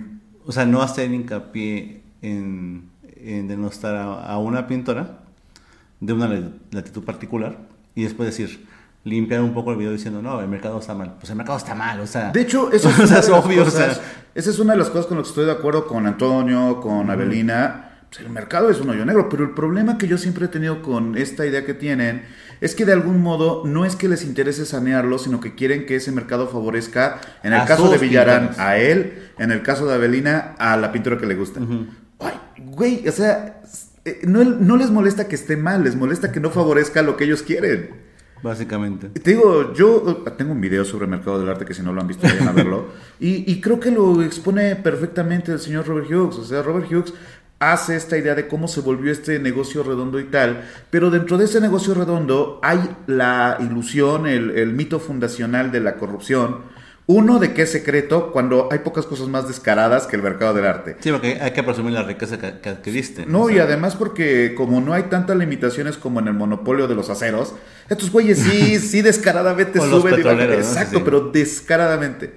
Pero dos, y este es el mito más, más eh, eh, difícil de entender, la idea de que es cualquier cosa. Güey, sería mucho más fácil si fuera cualquier cosa. O sea, realmente, luego dice, no, es que eh, Apolo lo, lo levantó la CIA. Pues sí, pero ya era Apolo, güey. O sea, ya estaba Y- y- construido. y era bueno, Exacto. Y la cosa es, no, no es tan fácil hacer que alguien pague 34,9 millones de dólares por un Frida Kahlo. Hay su ciencia y no sería posible con otro artista. O sea, no creo. Sí, incluso lo pensaba en la música, por ejemplo, cuando, estuvieron- cuando estuvieron los Beatles. O sea, arrasaban, o sea, sí es un producto como semi-creado, pero intentan hacer como una réplica, ¿no? Y no funciona, o sea, no, no es tan fácil este, como posicionar cosas que no son orgánicas. Y Pollock ya era orgánico, o sea, ya funcionaba, o sea, ya tenía un- una capacidad que pues ya muy fácil ponerla Eh, al servicio. pues. Es que, es que este tipo de comentarios le tiene mucho miedo a la fetichización del arte. Pero el arte es fetiche. El arte es un O sea, fetiche, o sea, no. Es que te digo, yo creo que en estos comentarios inconscientemente eh, tratan de proponer que no está bien hecho y por tanto no puede costar eso, Pero, ¿no? por ejemplo, la gente que, digo, incluyéndolo él, Pero, o que, sea- ha, que ha pintado y ha vendido, ese asunto de que alguien conviva con tu pintura, Claro. o sea, en su espacio, es profundamente fetichoso, es casi, casi este, furro, vamos, es como tener un objeto ahí que No. estás contemplando Ajá. de alguien más que, que lo hizo en una necesidad. Es un asunto como muy, muy particular que aquí no le conviene decirle, bueno, no le conviene favorecerla. Paul Westgame dice eh, en uno de sus textos alrededor de, de los cultos mexicanos que una de las cosas que tiene el pensamiento mexicano, y creo que la pieza la compró un argentino que está en la misma, en una serie de creencias similares, y que los, y que los occidentales están llegando lentamente, pero están llegando, dice Westgame, para los mexicanos tener una escultura de un dios no era tener una representación de un dios, sino la presencia de ese dios en su casa. O sea, una escultura de la Cuatlicue en tu casa era que diariamente convivías Convivías, con Dios en tu casa. Y ese pensamiento está en, en el pensamiento mexicano. O sea, cuando tú ves a la gente que adora a la Virgen, no piensa que Dios la pintó y la puso ahí, sino que es la esencia de, ¿no? No, pero incluso cuando la gente tiene santos o el mismo Cristo, la relación que tienen con, con la, la efigie de Cristo En México. en México Ajá. es como si estuviese ahí. O sea, ese concepto de que está en todos lados lo llevan a, a un asunto de que está en la efigie y la efigie o sea, está eh, volviendo objetiva esa, Pero esa relación. vamos. Ahora, ahora pienso algo a propósito de lo que acabas de mencionar y aprovechando la descalificación de Villarán hace un momento. O sea, si, si está diciendo que Diego Rivera es un dios, pero yo lo tengo en mi mente, sí. no me hace indirectamente la poseedora de ese dios. O sea, no me hace más dios. Pues le compró un museo. O sea, Exacto, o sea, no, güey. Pero, pero Sí. el punto es, güey, o sea, eh, eh, digo, porque él dice, la gente se inventa mucho, pero lo primero que había dicho es, es que esto hace que Diego Rivera sea más Dios.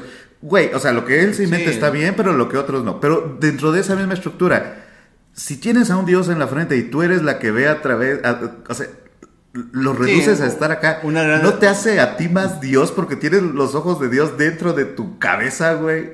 O sea, yo creo que sí pues entrar al juego de, de Villarán. O sea, entrar a su juego de, de las especulaciones como muy este como muy volátiles o burlas, no sé. Ajá. Como pero bueno, sigamos con él. No, solo digo que, que sí, que, que se puede Sí. contra, que dentro de esos términos se puede contra No, estoy eh, completamente de acuerdo argumentar. que em- empieza diciendo que afirmando este mm, interpretaciones de los símbolos, o sea, afirmándolas, diciendo, Sí, sí. son esto, No, y después de eso la gente se lo inventa, güey, entonces No, y hay además es porque... una sola lectura de los pero símbolos. además porque Villarán sí tiene una relación con el hinduismo. O sea, él sí le gusta todo ese rollo y, y- y se- y tiene conocimiento sobre el tema y tal. O sea, está ubicando su conocimiento como el que debería de No, ser. pero de todo seguramente esa generación, o sea, Diego, este, Frida, toda esa generación seguramente tiene una relación con el hinduismo de manera directa o indirecta, pero también es un asunto con que la, men- la mente era lo, era lo que más prevalecía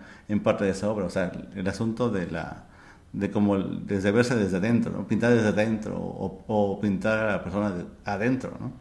Entonces, este, siento que, o sea, puede tener la referencia o no, pero concluir que esa es la referencia, la única referencia, sí y- es y- inventarse cosas. La única referencia y el único valor. El único valor. Gracias a los que nos están viendo, tenemos, tenemos una cantidad considerable, 233. Para estas horas está bien. Está bravo el, está bravo el chat. Ahí pelense, no se preocupen. Ahí tenemos a nuestros moderadores oficiales que van a, que van a, a, pues, a apoyarnos en esta noche. Creepypastas web. El perro reggae, como no. Este, no sé, Juan Fecid, claro que sí. No sé si están Arbatas y Turno o Dar Carucar, pero a nuestros moderadores les mandamos un saludo, un abrazo. También les recuerdo que pueden enviar su buen super chat si quieren. si quieren, ya saben que para tirar hate el super chat mínimo es de 100 varos. Así que este si quieren hate duro, no les garantizamos que los vayan a dejar, pero siéntanse libres de enviar su super chat. Les mandamos un abrazo. Aquí estamos con Oscar Vallejo hablando de este tema calientito. A mí no me gusta tanto como, como hacer videos de lo que está de moda, pero este sí lo sentí Muy personal. Es que te puede gustar o no Frida, o lo puedes considerar. Sí, te puede gustar o no, pero sí es fundamental en la historia de la pintura mexicana. O sea, es fundamental. Y del mundo, vamos. Entonces, analizarlas sí creo que es oportuno como responder o analizar o criticar o este vamos dialogar vamos con, Y- con- con su postura Y mira que, que, o sea, luego se dice esto, no sé si te ha pasado a escucharlo, estoy seguro de que sí. No es que María Izquierdo era mejor pintora.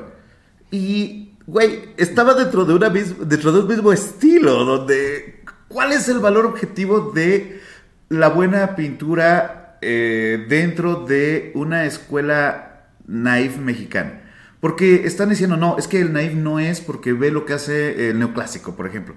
O sea, esta imposibilidad de concebir que hay soluciones pictóricas que no están ligadas al realismo es rarísima, ¿no? Es como, como una idea de hay un tipo de arte bien y otro tipo de arte que Kant calificaría como salvaje. De hecho, no sé si te acuerdas que Kant dice que, y cito, los negros no pueden hacer arte porque están impedidos para la belleza. Sí, sí. O sea, eh, en ese punto había como una idea filosófica eurocentrista, pero Aparte, cuando se demuestra que los indios tienen alma, o sea, porque se ríen, es básicamente ese discurso. Te quedas, güey, sigues apelando a ese discurso en el que concedes la humanidad al, al negro, al indígena, güey.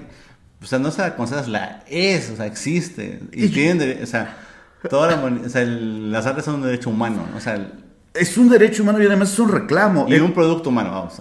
O sea, lo produce la humanidad. El otro, el otro día yo, yo platicaba con una pintora muy, muy buena y, y le decía que a mí lo que me llama mucho la atención es que mucha gente eh, defiende una idea de la belleza eh, que no es suya, ¿sabes? O sea, que está Sí, impuesta o sea- por la moda, por los medios, Y es por muy esto. absurdo, o pero en la pintura defienden un idealismo de lo que es buen arte cuando no son europeos, güey. O sea, eh, eh, yo creo que tiene que ver, yo creo que en gran medida el gusto artístico tiene que ver con la dialéctica del amo y el esclavo. Sí. Defiendes valores estéticos de una, de una cierta, eh, de, un- de una cierta estética, valga la redundancia, a partir del mismo fenómeno de que el esclavo debe de defender algo. Sí, algo muy Paulo Freireano, por eso usar un término. Este, tú pones a un niño europeo a pintar un paisaje y pones a un niño americano a pintar un paisaje. Y el maldito solezote lo pone el, el latinoamericano. Porque hay sol, o sea, o sea, hay una serie de elementos visuales, por ejemplo, el color tan encendido que tienen algunas comunidades indígenas de usar su ropa, Ah. no es un color que tienen que tengan europeos. O no tienen la pigmentación o no, o no va con sus gustos. Entonces, cuando tú defiendes una manera de vestir que es ajena en parte a tu tradición, a tu formación, por un asunto de que es lo que está bien, es no ser crítico. O sea, resulta que aquí este, no puedes tener paisajes tan grises porque no los hay. Bueno, hacia el norte del, del continente sí, pero hacia el norte, hacia el sur, es el sol dominando todo. Y eso cambia la estética, cambia los, los paradigmas visuales, los colores. Y, y si sigues apelando a que un paisaje muy este, encendido en cuanto a cromación está mal porque los europeos pintaron un paisaje más gris, es no entender tu realidad, ¿no? Y no criticarla, vamos. Pero pensemos incluso la belleza, la, la, la arquetípica cliché y más, eh, pues eso, del universo, la de la mujer. Y entonces hay mucha gente que defiende a la mencionada eh, señora Lesper, a Villara no tanto porque es un poquito más abierto y así, pero que dice, esto está bien hecho porque ve las proporciones y indirectamente ve la belleza, ¿no? Y esto está mal hecho porque ve cómo se ve. Y ve su bigote, ¿no? ahora sí, y su ceja. Ceja. Güey, ¿por, ¿por qué tendríamos... O sea, creo que en ese aspecto yo no soy fan de Yalitza Aparicio ni nada, pero entiendo la importancia de su existencia, ¿sabes? Sí, igual este vato, el que, sal, el que Eh, salió eh, en Güeros. Tenoch. Tenoch. O sea, hay una parte en la que, cuando dice, no existen las razas, pero sí el racismo es una gran frase. O sea, una gran frase, no suya, pero es una gran frase. Pero, pero ¿por qué tenemos que pensar en estéticas impuestas? Porque realmente la, la estética de la belleza helénica o de la técnica italiana o de la francesa, para Europa no es tan traumática como para México, pero para México representó la destrucción de su identidad visual. Ya lo dijo Mitchell, un conquistador destruye la identidad visual de un pueblo para imponer la suya. Sí, pues por eso quemaron templos o, o sobre, Exacto. o sobre pirámides De hecho, y erigieron iglesias. Güey, ¿no? Y él cita pasajes bíblicos donde Dios manda a quemar las imágenes paganas. Y él dice, es una metáfora de la destrucción cultural. Voy a poner un ejemplo como muy, muy particular. Cuando, eh, sabes que estuve en la huelga de la UNAM del 99-2000, entonces lo primero que hacen, lo primero que hacen las autoridades cuando toman el, el campus de CEU es borrar un mural de Unche. Claro. Porque lo que más te importa es pegar moralmente a tu construcción cultural. Entonces, si no puedes construir una nueva, una nueva visión cultural, tu visión cultural, imponerla, si no destruye la anterior. Claro. Si no, resulta que tienen que, que poner a una virgen guadalupana, una virgen morena, para poder asimilar a, a, a- Tonantzin, ¿no? Porque además la identidad cultural deviene en identidad moral. Al crear imágenes reconocibles, creas un espíritu de orgullo, güey. Sí, creas códigos, códigos para comportarte que te van rigiendo. ¿no? Para, para leer más de esto, chéquense eh, a Toby Clark, El arte como propaganda. Es que además ya hay que dejar de ser tan simplistas. Una cosa que yo veo en este video Propaganda. es reducir esto a, a- a una cosa reduccionista, simplista, absurda de no, como no está centrado, no está bien. Güey, o sea, ¿cuándo vamos a darle su verdadera importancia de acuerdo a la complejidad al arte? ¿Cuándo vamos a entender que el arte es mucho más complejo, de que es bonito y me gusta? Y, y está, no? aparte está obligado a ser más complejo. O sea, históricamente el mundo se cae luego a pedazos en- y está obligado a ser complejo, ¿no? O sea, hay gente que está a la altura y produce a la altura y hay gente que le preocupa la belleza, ¿no? Entonces ahí es donde hay como una disonancia entre lo que el, el arte puede responder o puede contestar o puede analizar y lo, y lo que luego se espera de que la belleza sea, sea tu único tema de, No, de pues- discusión, ¿no? tu, tu único tema de producción. ¿no? Y es que además, eh, por ejemplo, te digo, hay una idea, y la mencionan por ahí, es que el arte, la estética tiene bases en la simetría y tipicidad. ¿Sabes quién hacía esculturas simétricas bien vergas? Nosotros, güey. o sea, ¿has visto el Tlaloc? ¿Sabes lo que es esculpir un pedazo de montaña de manera simétrica? Bueno, los... los... La cuatlique. La cuatlique, esa ¿sabe lo que es hacer? o sea, que cada maldita este, Serpiente, escama exacto, esté reflejada.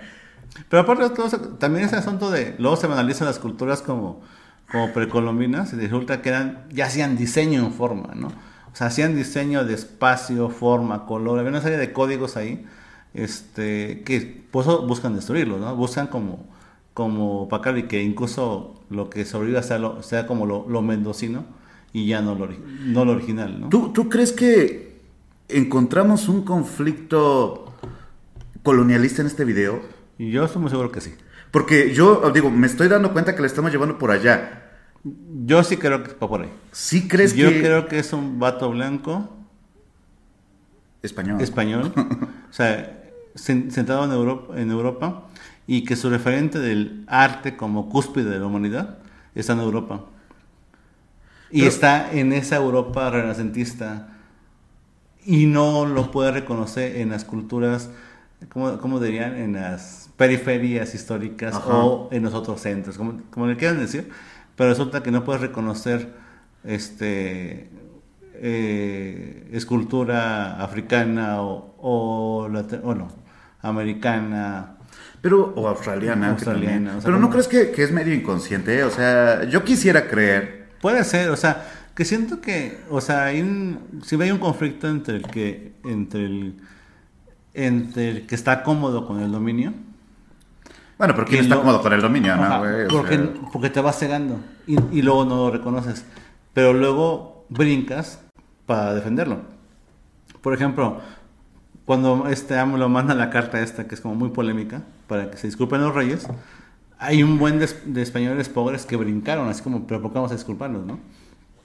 Y es cuando, cuando sale su parte como colonial, cuando define una postura. Y hacer hincapié aquí en las cejas es como, pero ¿por qué es como hacer hincapié en que este no, y es que... Van Gogh olía alcohol y vómito? No, no pues de hecho Van Gogh podría hacer hincapié de no tener su, de su oreja, pero no, es una elección. Pero además, güey, o sea, eh, eh, creo que el problema es este. Él podría, o cualquiera que defienda este video podría decir, ay, pero es que si no hay que hacer hincapié en su ceja, porque ella sí lo hacía? Pues, pues, porque era suya, ¿no, güey? O sea, para empezar. Porque, porque es dueña de su interpretación de es sí misma. Es dueña de su interpretación de sí misma. Ese es un punto muy importante, güey. Frida Kahlo es dueña de su interpretación de sí misma, dueña de su interpretación de su propia, Eh, eh, eh ¿cómo decir? Este, intensidad emocional. su cuerpo, su mente, su quehacer, o sea, su acción. ¿no? Y la gente libre, aunque está amarrado a una cama pintado boca arriba es libre de hacer lo que se venga en gana. Pero eh, no sé, digo, algo que también sucede, y si quieres cualquier otro día revisamos el video de Bellara sobre Van Gogh, pero que empieza diciendo eso, como una, una diatriba moralina de por qué está más. O sea, eh, creo que eh, cuando te pones en tu plan de, güey, es que yo si hago ejercicio y hago yoga y, y soy muy zen y la chingada, y todo lo que no, es como, yo. Exacto, ¿no? Sí, empieza, o sea, cuando empiezas a ser como una una clasificación, una taxonomía moral, ¿no? una, una clasificación moral, ¿no? Como dices, esto está mejor que esto. Ahí es, es un muy preocupante piso para analizar a, una pintora, aparte de todo, de otra época. De otra época, bastante violenta en México, por cierto. Porque además, no es que pintó en el mejor México posible, ¿no, güey? O sea, de hecho. A seguir viendo. A 34,9. No está mal, ¿no? Y luego elige unas fotos como. A ver, regresalo, En un negocio súper redondo, de 1,4 a 34,9. No está mal, ¿no? Y elige fotos muy particulares. O sea, como haciendo hincapié en el asunto como de, de marcar la fealdad. O sea, como.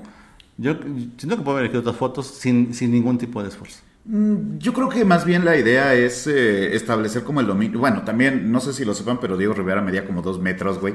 Y Frida Kahlo medía unos 50. Pinche oso, ¿no? O sea, un pinche Totoro ahí, este. Ajá, exactamente. Azapado. Yo pues. creo que eh, sí hay una. Bueno cuando tú editas un video, o sea, si, si este video, cuando nosotros lo editemos con fotos y tal, lo podemos, más bien es posible hacerlo más maquiavélico, ¿sabes? Eh, la manipulación de la música, la manipulación de las imágenes, pero es porque YouTube es mucha manipulación.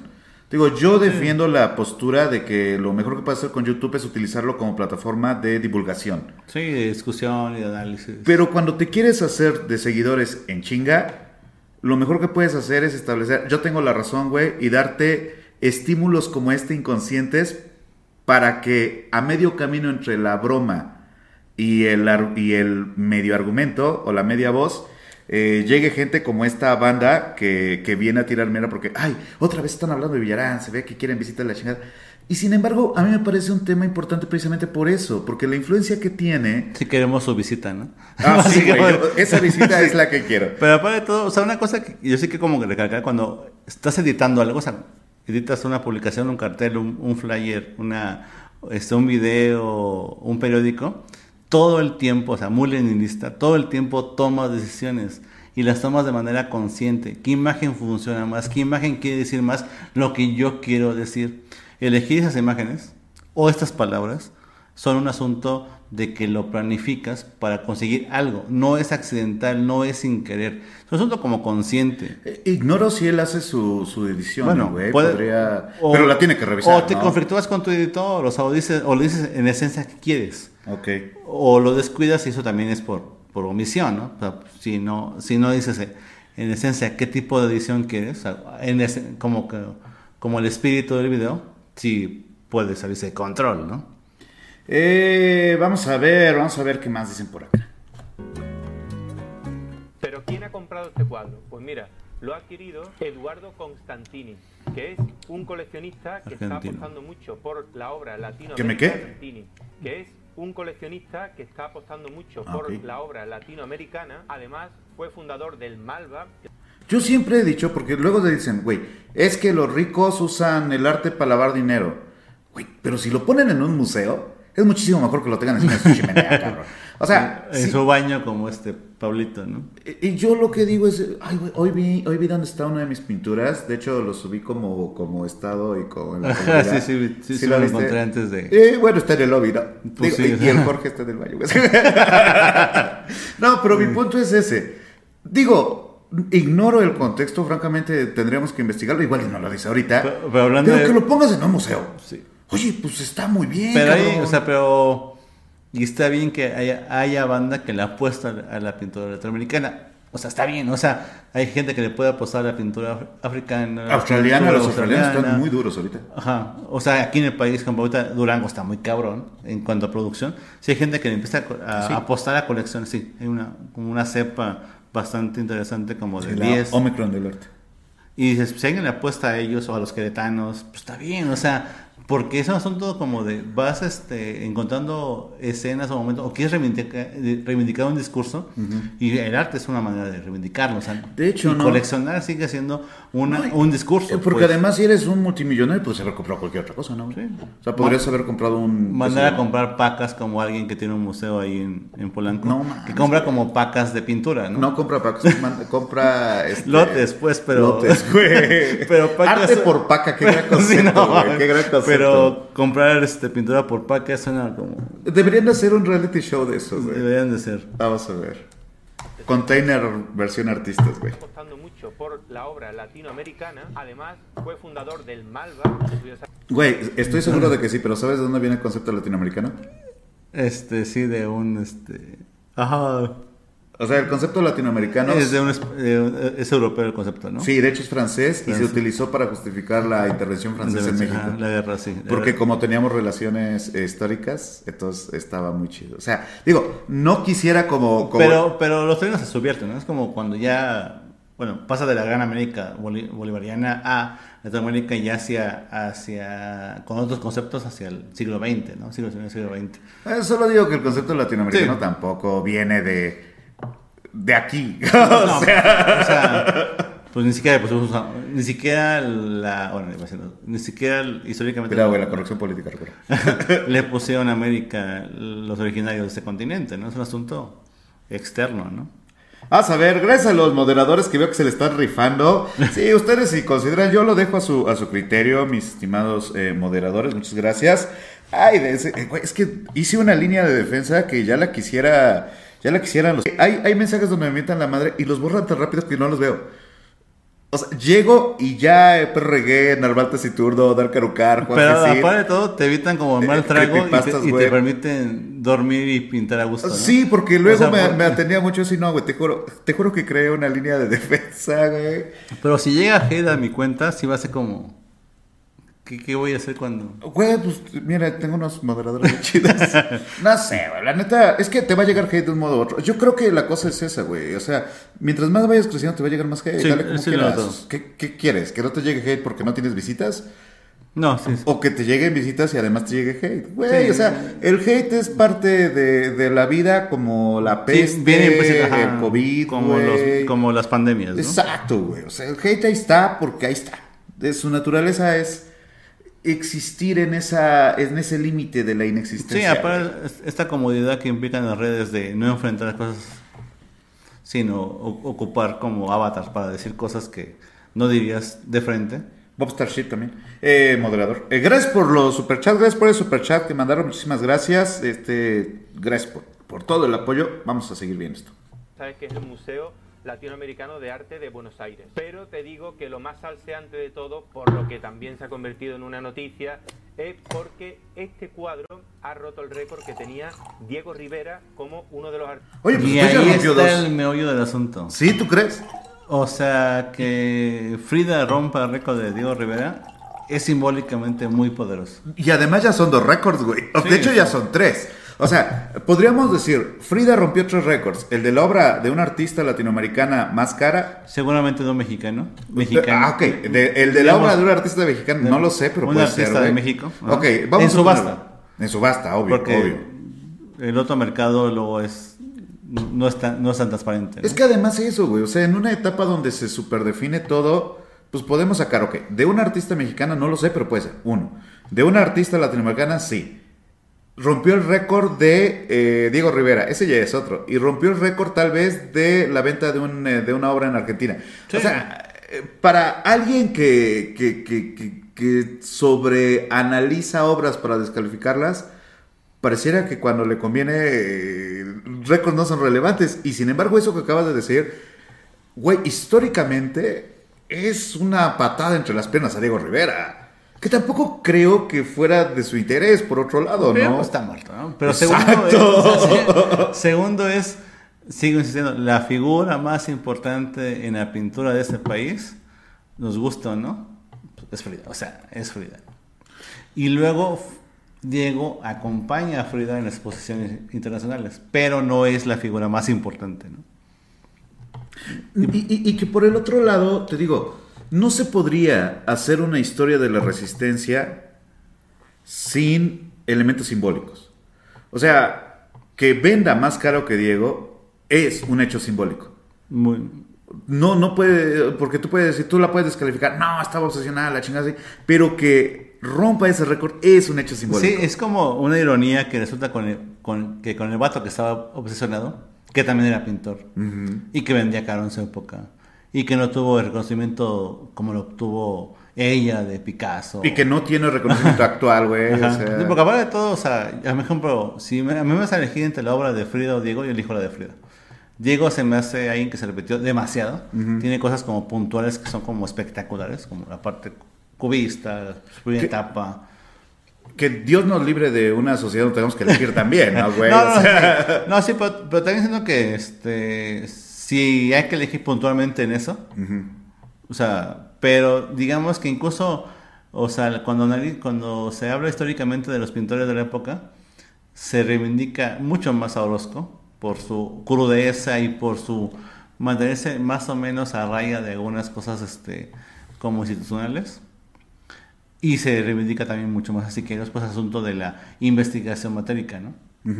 Y él queda un poco como aletargado en ese rollo de que fue popular, pero no trascendió tanto. Pero es que además hay como un, no diría un tabú, pero sí un odio a lo popular, ¿sabes? Es como, no, es que Warhol está mal porque su único valor es ser popular. Es como, yo, yo lo imagino como espera, espera, espera. Yo lo imagino como esto, de que les gusta un grupo, pero cuando se vuelve popular ya no porque es trending.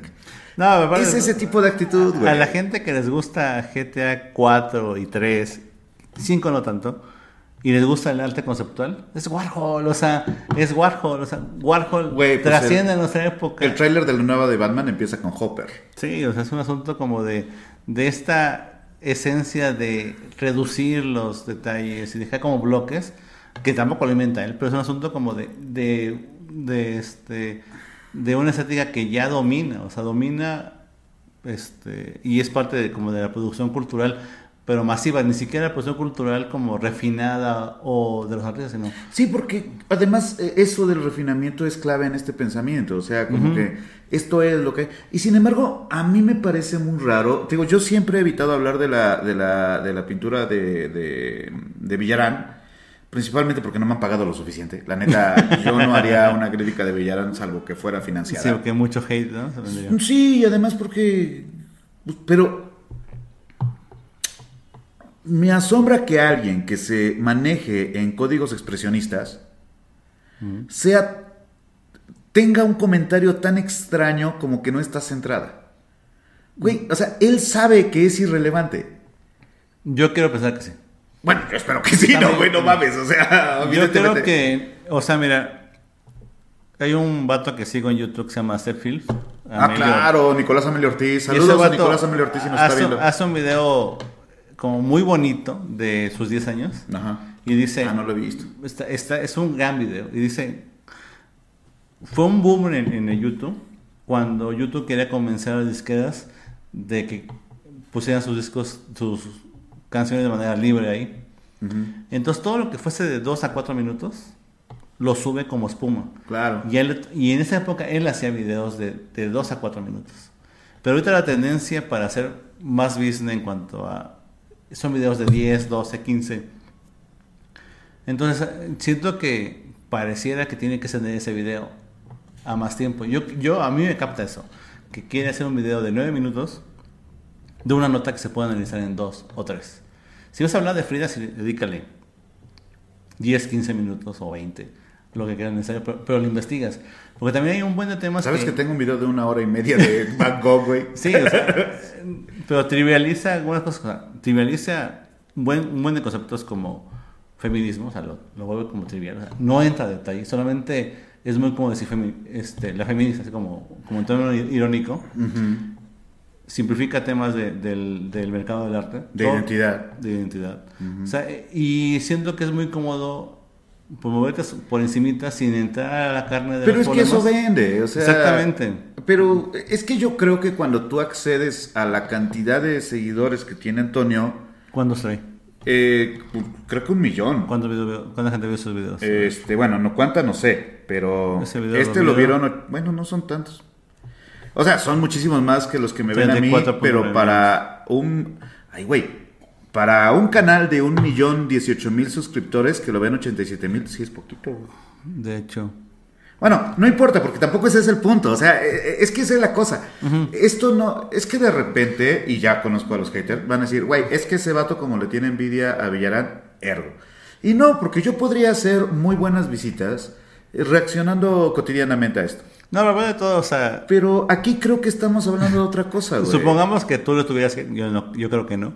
Yo no hubiera venido a hacer un video de tirarle hate a un vato, pero sí creo que se con- Literalmente tuve que, que- que esforzarme mucho porque viniera, güey. Pero sea. sí siento que es un vato, o sea, que su video es innecesariamente acusativo y enfático en un acento como de hate. No, no era necesario. Es casi hate. No es casi, No, es hate. ¿Tú crees? La ceja, la ceja, bigotito, no es la más vendida, no es la mejor pintora, no es la mejor pintura. Son cosas como obvias, o sea, ¿quién cree que la canción, o sea, quién cree que la canción que más se haya escuchado en Spotify que es de Bad Bunny, que era, no se acuerdo? No tengo idea. Ahorita había como un dato ahí como de... Ah. Me- me acuerdo, me acaba de decir uno de mis alumnos, pero es alguien de reggaetón. Sea la mejor canción de este año. Ese es y uno no de- importa, o sea, no importa que sea la mejor, es la que más se escucha. Ese es uno de los argumentos fuertes de Avelina, de que tanta gente no puede estar equivocada, ¿sabes? Y, y- y bueno, ahora que está empezando su carrera política, porque está empezando su carrera política. Su carrera política. Es como- Desde que trabajaba para Carlos Marín. Bueno, bueno, pero el Ya, punto, pero el punto sea- es este, güey, o sea, las cifras de- de- de- del oficialismo importan también, o sea, es Sí. que se cae- es que yo creo que cuando se, se- se- cuando uno se vuelve reduccionista, es muy fácil contradecirse porque no aguanta un análisis complejo de nada.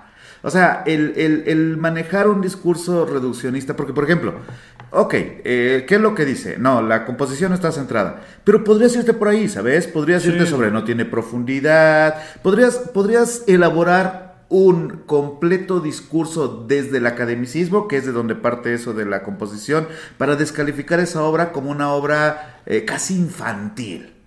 Pero no lo haces metes una noción para que eh, el público tenga una percepción y después de eso te vas a la descalificación ad hominem de No. por qué está mal. Cuando le ponen el texto, o sea, que trivializas como si fuese la única pintora en la historia de la humanidad que le pone texto a sus pintores. De hecho, el iconotexto de Gombrich está, está definido por Gombrich, güey, o por Bartes, creo que es por Gombrich, pero el punto es, iconotexto, güey, existe el concepto, revísenlo. Pero vamos a ver, vamos a ver, porque ya nos faltan cinco minutos, ya hay que verlo de un jalón, De ya, me estoy cansando, ya llevamos... Sí. Déjame ver cuánto llevamos, déjame ver cuánto llevamos de directos, Sí, güey. huele que llevamos más de una hora, güey. Llevamos am, una hora y media, no mames, ya sí, vamos ya a, de golpe, ya, ya ya. vamos a, a correr, porque aquí, aquí dicen, güey, Kevin no es, ya páguenle el Uber al invitado, sí, güey, manden su super chat. Sí, porque no tengo bici.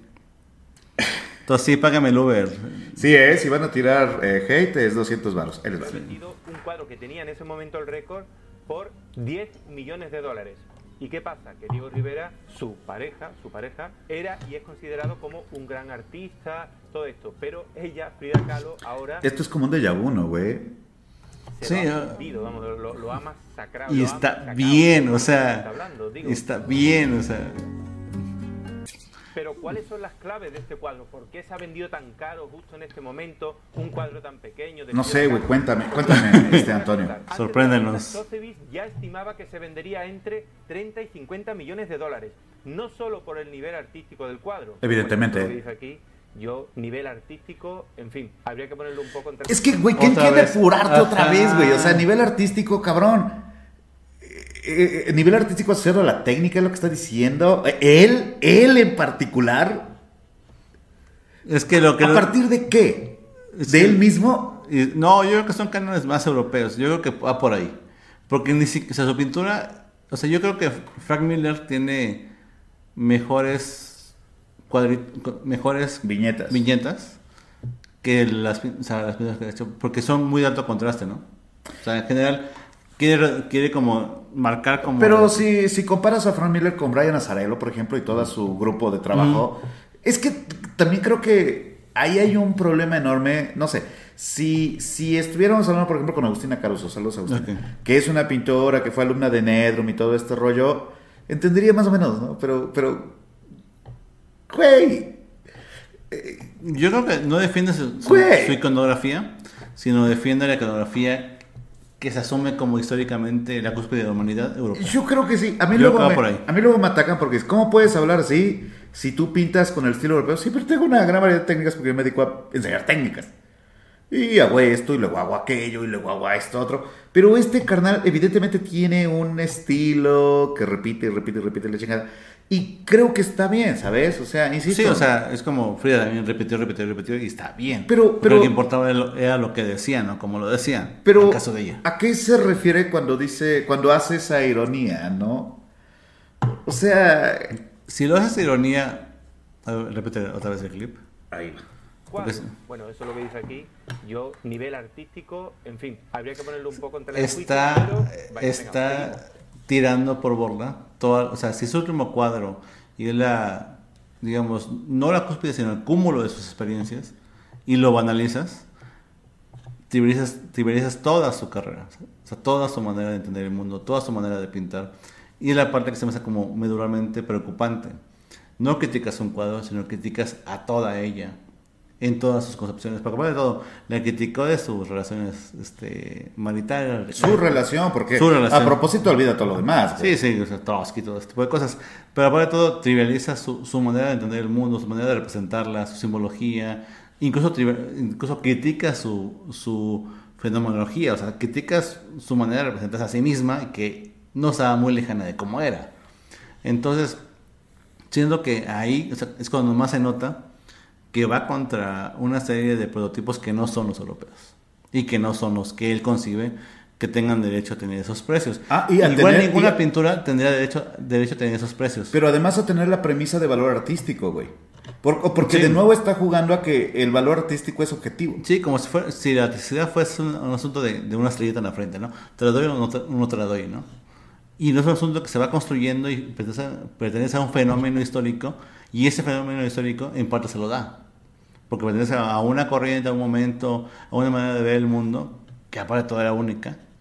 Y eso sí genera un asunto de, de poder ocupar un espacio en la historia del arte eh, y sobre todo en la historia del mercado que es la parte que como que él no, no quiere conceder, que ya tenga acceso a esa historia del mercado. Vamos a ver. sino también por el momento de la venta, cuando las obras de mujeres artistas del siglo XX se están revalorizando y cuando se está mostrando un profundo interés hacia artistas Yo creo que ahí sí es un pausa. Fíjate que esa parte a mí me emociona. Una vez platicaba yo contigo de que, o sea, yo no he salido del país y yo sí quisiera ver a Jenny Sebay, a Pablo Rego en vivo. Y la única opción de que lleguen acá es que hay en Bellas Artes o en el Monal o en el Arte Moderno un una curadora que diga, vamos a hacer una, una exposición de feminismo visto por artistas. Claro. Es la única manera que te va a llegar. Y esa revalorización que él habla, pues es un movimiento muy fuerte de, de feminismo, sobre todo latinoamericano, que está buscando reivindicar derechos. Que es, que es otro feminismo, o sea, Sí. es un feminismo con otra capa de complejidad. Sí, sí, es un feminismo muy este eh, que está logrando tirar leyes que les iban en contra, país por país, estado por estado, y que eso, o sea, que seduce, puede seducir a coleccionistas, decir, o sea, vámonos por mujeres para poder responder, no sé, estoy como, ahí sí estoy como, como inventando y romantizando, Ajá. pero sí puede generar en museos obra que haga que una gran parte de esta de estas capas de, de- de movimientos feministas tengan interés por, por conocer la obra de ese, de ese tipo de pintores y se sientan como representadas. Y además, ¿sabes qué es interesante? Que, eh, por ejemplo, el hecho de que se rompa el récord de, la, de precio de un artista latinoamericano, él lo reduce a nada cuando, güey, ¿sabes por qué no? Por, ¿Sabes por qué es relevante? Porque, Porque es mujer. históricamente Europa, en cierta medida Estados Unidos, ha jodido a Sudamérica. De hecho. O sea, la ha fastidiado porque el arte que se hace acá es de segunda línea, güey. Y entonces sus precios no pueden competir con los europeos, no pueden competir con los Estados Unidos. O sea, güey, es un, es un récord muy relevante porque también indica un cambio de un, un- un cambio de, de, de, de, de- pensamiento, un Sí, cambio de que el sur también existe, Exacto, güey. Que llevamos, ¿no? que llevamos en esa lucha ya unos buenos 100 Sí. años. O- sea, bastante o más, ¿no? más. Es- Bueno, pero ya como saber que tenemos una identidad eh, de habla hispana, por decirlo, que tampoco fue de gusto, pero eso es lo que hay. Sí, no, incluso, por ejemplo, pensar en que Guayasami no puede acceder a esos precios ahorita, o sea, y, está, y quiere acceder, está bien, o sea, está bien que pintores de América Latina, pintores en términos de, de, de- toda la diversidad que sea posible, pues está bien que acceda, acceda a esos precios. Y sí, está bien que sean esos precios, y es justo que sean esos precios, y es necesario que sean esos Y precios. Y, puedes- si es una trampa de mercado, pues que se Y jodan, puedes güey, criticar al mercado y puedes decir que ninguna pintura vale eso. Y, su- y puedo, yo, yo puedo estar de acuerdo, como, como anarcopunk, puedo estar de acuerdo que ninguna obra puede valer eso. Pero aquí la discusión es si una mujer puede y una mujer latinoamericana puede o no acceder a esos precios. Y una mujer mexicana, ¿eh? Sí, y yo creo que, que puede y debe. O sea, entonces hacer hincapié en que no es justo, porque todo el video... Porque además eso es, no es Ajá, justo. sí, Él sí, dice sí. que no es justo. todo, todo el video va hacia allá, que no es justo. Y te quedas, o sea, pues le vale madre, pero pasó. O sea, a la obra y a Frida le vale 14 hectáreas. Y este pasó. Y se vendió la pieza. Le guste o no le guste, tenga 90 mil visitas o no, pasó. Ah, o sea, y está bien. Vamos en a seguir viendo. mercado. Acá nos dicen que el video de Villar se escucha muy bajo. Decídanse, ¿no, carnales? Porque sí está.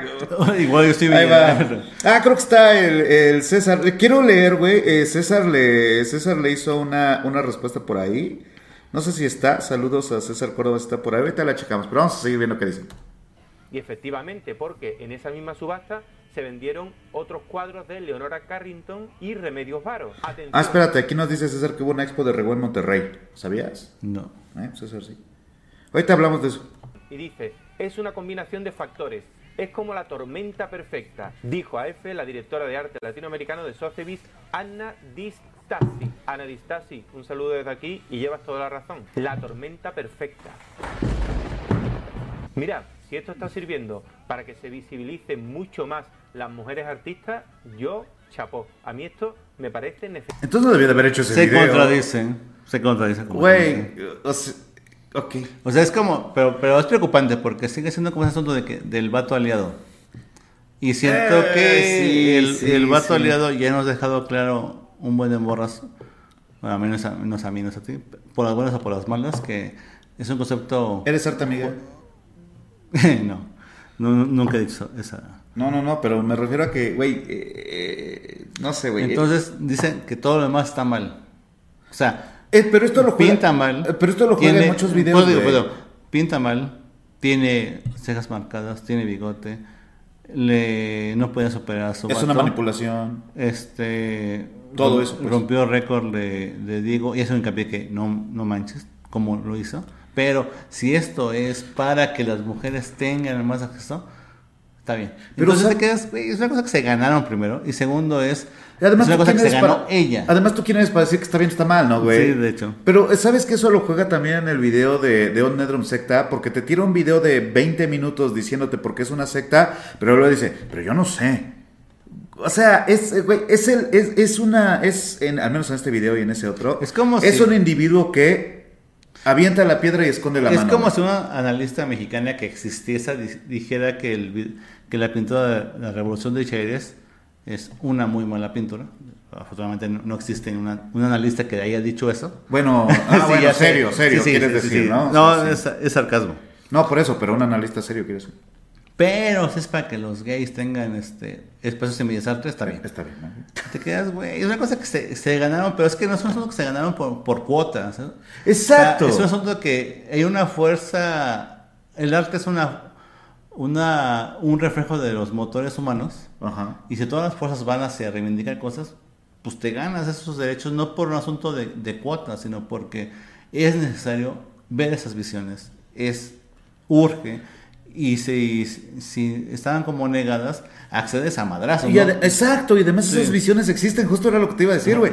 Esas visiones existen, hace- te gusten o no, cabrón. O sea, Frida Kahlo fue relevante en su momento histórico y Y- actualmente, pero mucha gente dice, no, es que Frida Kahlo no fue Frida Kahlo hasta que compró una obra Marilyn Monroe, hasta que llegó al mercado europeo, hasta que llegó al mercado americano. Es parte del mismo discurso colonialista donde no valemos hasta que estamos en el mercado internacional. Por. Cabrón, tenemos una historia de nuestro arte, tenemos una historia de nuestras imágenes y dentro de esa historia Frida Kahlo es un elemento constitucional de nuestra No, identidad. aparte como se... Yo, yo siempre he creído que, que la estética es moral, ¿no? O sea, moraliza la estética, ¿no? Ese güey lo hace, al Sí, menos. cuando estableces a, Perdón, la, a a belleza europea, bueno, a los cánones europeos como a regir, es un asunto moral, no ético. No, no Es lo que te ético, digo, moral y no estético, ¿no? Una dialéctica del esclavo estética. Sí, entonces cuando planteas que, que no tienes una historia de la iconografía del lugar, o sea, digamos, nosotros no somos precolombinos, lo entendemos, o sea, somos producto de esta, de esta kermés llamada México. Entonces, pero hay una serie de, de momentos en esa historia de- del sitio que te van repercutiendo. Deidades precolombinas, diseño precolombino, arte este, colonial, estas irrupciones que, que generaron posadas y, y esa generación que va como generando nuevos códigos estéticos basados en Europa, pero también basados en tradiciones locales. Y luego van generando como una estética de ese asunto de recuperar el, el muro como una esencia de, de casi faraónica, de espectacular, de imágenes espectaculares que reivindicaban una serie de situaciones y que formaran, no solamente reflejaban, sino formaban. Son, son como códigos que están ahí y siempre se quiere cotejar con lo que se hacía en el primer, lo que llaman primer mundo o Europa. Y siento que ahí está el error. O sea, no puedes cotejarlo porque estás sometiendo a un juicio superior, lo digo entre comillas, o sea, en un asunto de que tú le otorgas la superioridad a un juicio histórico de estructuras y cánones eu- europeos para juzgar lo que tú hacías como, como, o como, o, como pueblo precolombino, o como colonia, o como México independiente, o como México contemporáneo. ¿no? Seguir tomando esa, ese rasero sigue siendo un asunto de asumir el, el asunto del mando, ¿no? de ser esclavos frente al, al dominante. ¿no? ¿Qué onda? ¿Nos chutamos el final del video de una vez? Ya, dale. Va. necesario. Ya sin pausar. Hay un comentario que sí me gustaría señalar. Creo que esto también es muy poderoso porque ni siquiera es una de sus obras más famosas. Agregó Cervato o Cervato. Y efectivamente también estoy muy de acuerdo con este comentario porque Frida Kahlo tiene obras mucho mejores. Alguna de ellas ya la está viendo por aquí desde mi punto de vista. Ya digo, no solo por la complejidad, sino también por cómo están pintadas, por la composición, por lo que significan, por el grado de contenido que tienen, en fin. Y esa obra que Al final, al final. Por lo que significan. Sí. ¿cuánto le toma contradecirse en este video? Como cada dos minutos y medio. Bueno, ya. bueno, me parece que tampoco es para tanto. Pero aparte de todo, o sea, asumir que la pintura, esa pintura es inferior a las dos Fridas o la que está como, como amarrada de metales, que es como espectacular. Este, es peor que esa, es como no reconocer que Otto Dix tuvo, pasó de una gran figuración a un asunto muy visceral, ¿no? O sea, no entender como etapas del, del pintor, ¿no? Pero además, o sea, güey, eh, tú como productor, hay pinturas a las que uno les da un valor particular Ujú. A, a nivel incluso anecdótico, ¿no? O sea, por Sí. ejemplo, cuando, cuando fue este, este asunto con, con ya sabes quién. Los cuadros que hice eran cuadros bastante menores, pero para mí son muy relevantes porque representan una parte clave. Sí, como yo hice un par de estudios encerrado en mi, en mi casa de frente a modelo no vivo, o sea, Ajá. bodegones, cosas así, en la pandemia. Y me importan mucho, porque fueron lo que mantuvo como, como coherente en esa época. Y, pueden ser pinturas menores, pero ¿qué me importa? Me No, y además, pintarlas. pero si tú estás fetichizando a tu artista, ¿qué, qué prefieres? ¿Las pinturas que están centradas y con una gran técnica, pero que el vato las hizo para pasar su examen? O la que te permitió O- o- o- enfrentar un- un- una bronca emocional. O en este caso, la que hizo antes de morirse. Güey, o sea, Ahí nada más, ¿no? Eh, Es que te digo, a mí me da la impresión de que, de que, de que el doctor Villarán juega a entender muy bien el mercado y después se expone como alguien que ignora completamente la lógica de mercado. Pero, pero aparte O hay- sea, hay cosas que importan, lo que sea de las pequeñas cosas. pero cuando se compra un mechón del, un mechón, un mechón del pelo de Byron, güey, no es porque esté ahí su mejor poesía, ¿sabes, o güey? sea, O o sea, simplemente checa, o sea, checa en cuántas reproducciones tiene cuando José José canta ya muy mal, la de Seré, Ajá. con la voz toda madreada, ya viejo, como, o sea, ya en el, en el retiro en un aniversario. Ajá. Tiene una cantidad brutal de reproducciones porque era la última vez que cantaba esta canción. Que La última vez que cantaba esa canción. Ajá, o a menos grabada. Ajá. Y significa Y mucho. video. Y ver cómo pasó de la voz de educada de los 80, ya madreada pero educada, a lo que cantó en el 2000. Hay un asunto de, de identidad y de entender y de querer, eh, ¿cómo te diré? Como tocar emocionalmente las cosas. ¿Sabes quién expone muy Lo bien este intangible. punto? Eh, Aire de París, de Duchamp. O sea, Duchamp sintetiza esa idea, güey. Aire de París, ¿por qué? Porque es el aire de ese momento de París. Güey, así funciona el arte. Eso es lo que... Sí, es intangible, ¿no? Aquí dice Eh, alguien que el último cuadro Frida no era Viva la vida. Sí, creo que es su último autorretrato, ¿no? Autorretratos. Les recuerdo que pueden enviar super chat y que pueden seguirnos en nuestras redes sociales, en mi Instagram, dr.francisco.soriano, en el, Insta- en el Instagram de nuestro invitado, Oscar Vallejo, que es... Es Vallejo Oscar, o si buscan Oscar Guzmán Vallejo ahí en el buscador de Instagram, va a llegar- van a llegar a, al mío luego, luego, entonces ahí estoy. También les recuerdo que el super chat mínimo para enviar hate es de 200 pesos. Y que, me, y que me tiene que pagar el Uber, entonces. Ay, que le tengo que pagar el Uber, como ustedes podrán ver. Pero vamos a terminar esto, porque ya, ya, ya estamos a los 7 minutos, ya nos falta nada, güey. Vamos a terminar. Ya llevamos prácticamente, ya llevamos prácticamente una hora 40 minutos. Esto era un directo de 40 minutos. Vamos a verlo ya. Vamos. Ya, ya, ya. Conclusiones, ¿va? Es que a esa es- música, es güey. ¿Por qué inevitable. pones esa música? Pues porque es mexa, güey. Ajá, sí, sí. O sea, ¿cómo buscó la música? Bueno, va- vamos a ser honestos. O sea, es, es eh, clichés Pero- vende, cliché vende, güey. Creo que ya no hice nada relevante en lo que sigue. No, vamos a ver. Pero me parece que tampoco es para tanto. ¿Ya está en su etapa de ser buena gente? Creo que sí. Ok. Sí, porque al final Van Gogh sí era verga.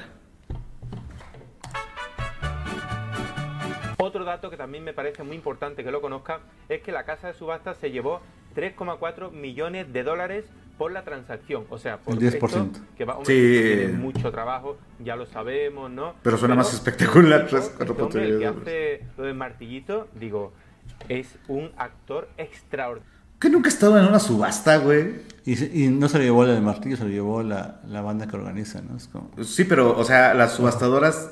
Eso no es de gratis. eh, eh, se estudia para ser Pero subastador, aparte vas calentando a la banda, o sea, o sea Pero se por, pero por. ¿por qué, eh, ¿por qué menosprecia tanto eso, güey? Ahora, si, si fuera consistente, digo, no lo sigo mucho, tú lo, sigues, tú, tú lo has visto más. Ah, ¿no? sí, yo lo sigo un chingo. Lo has visto más. Si criticase toda subasta, per se, concederías, concedería ese tipo de argumentos. Mm, Pero si no es per se, o sea, si, no, si es particularmente ahorita, sí, es particular. ahí sí me brincaría.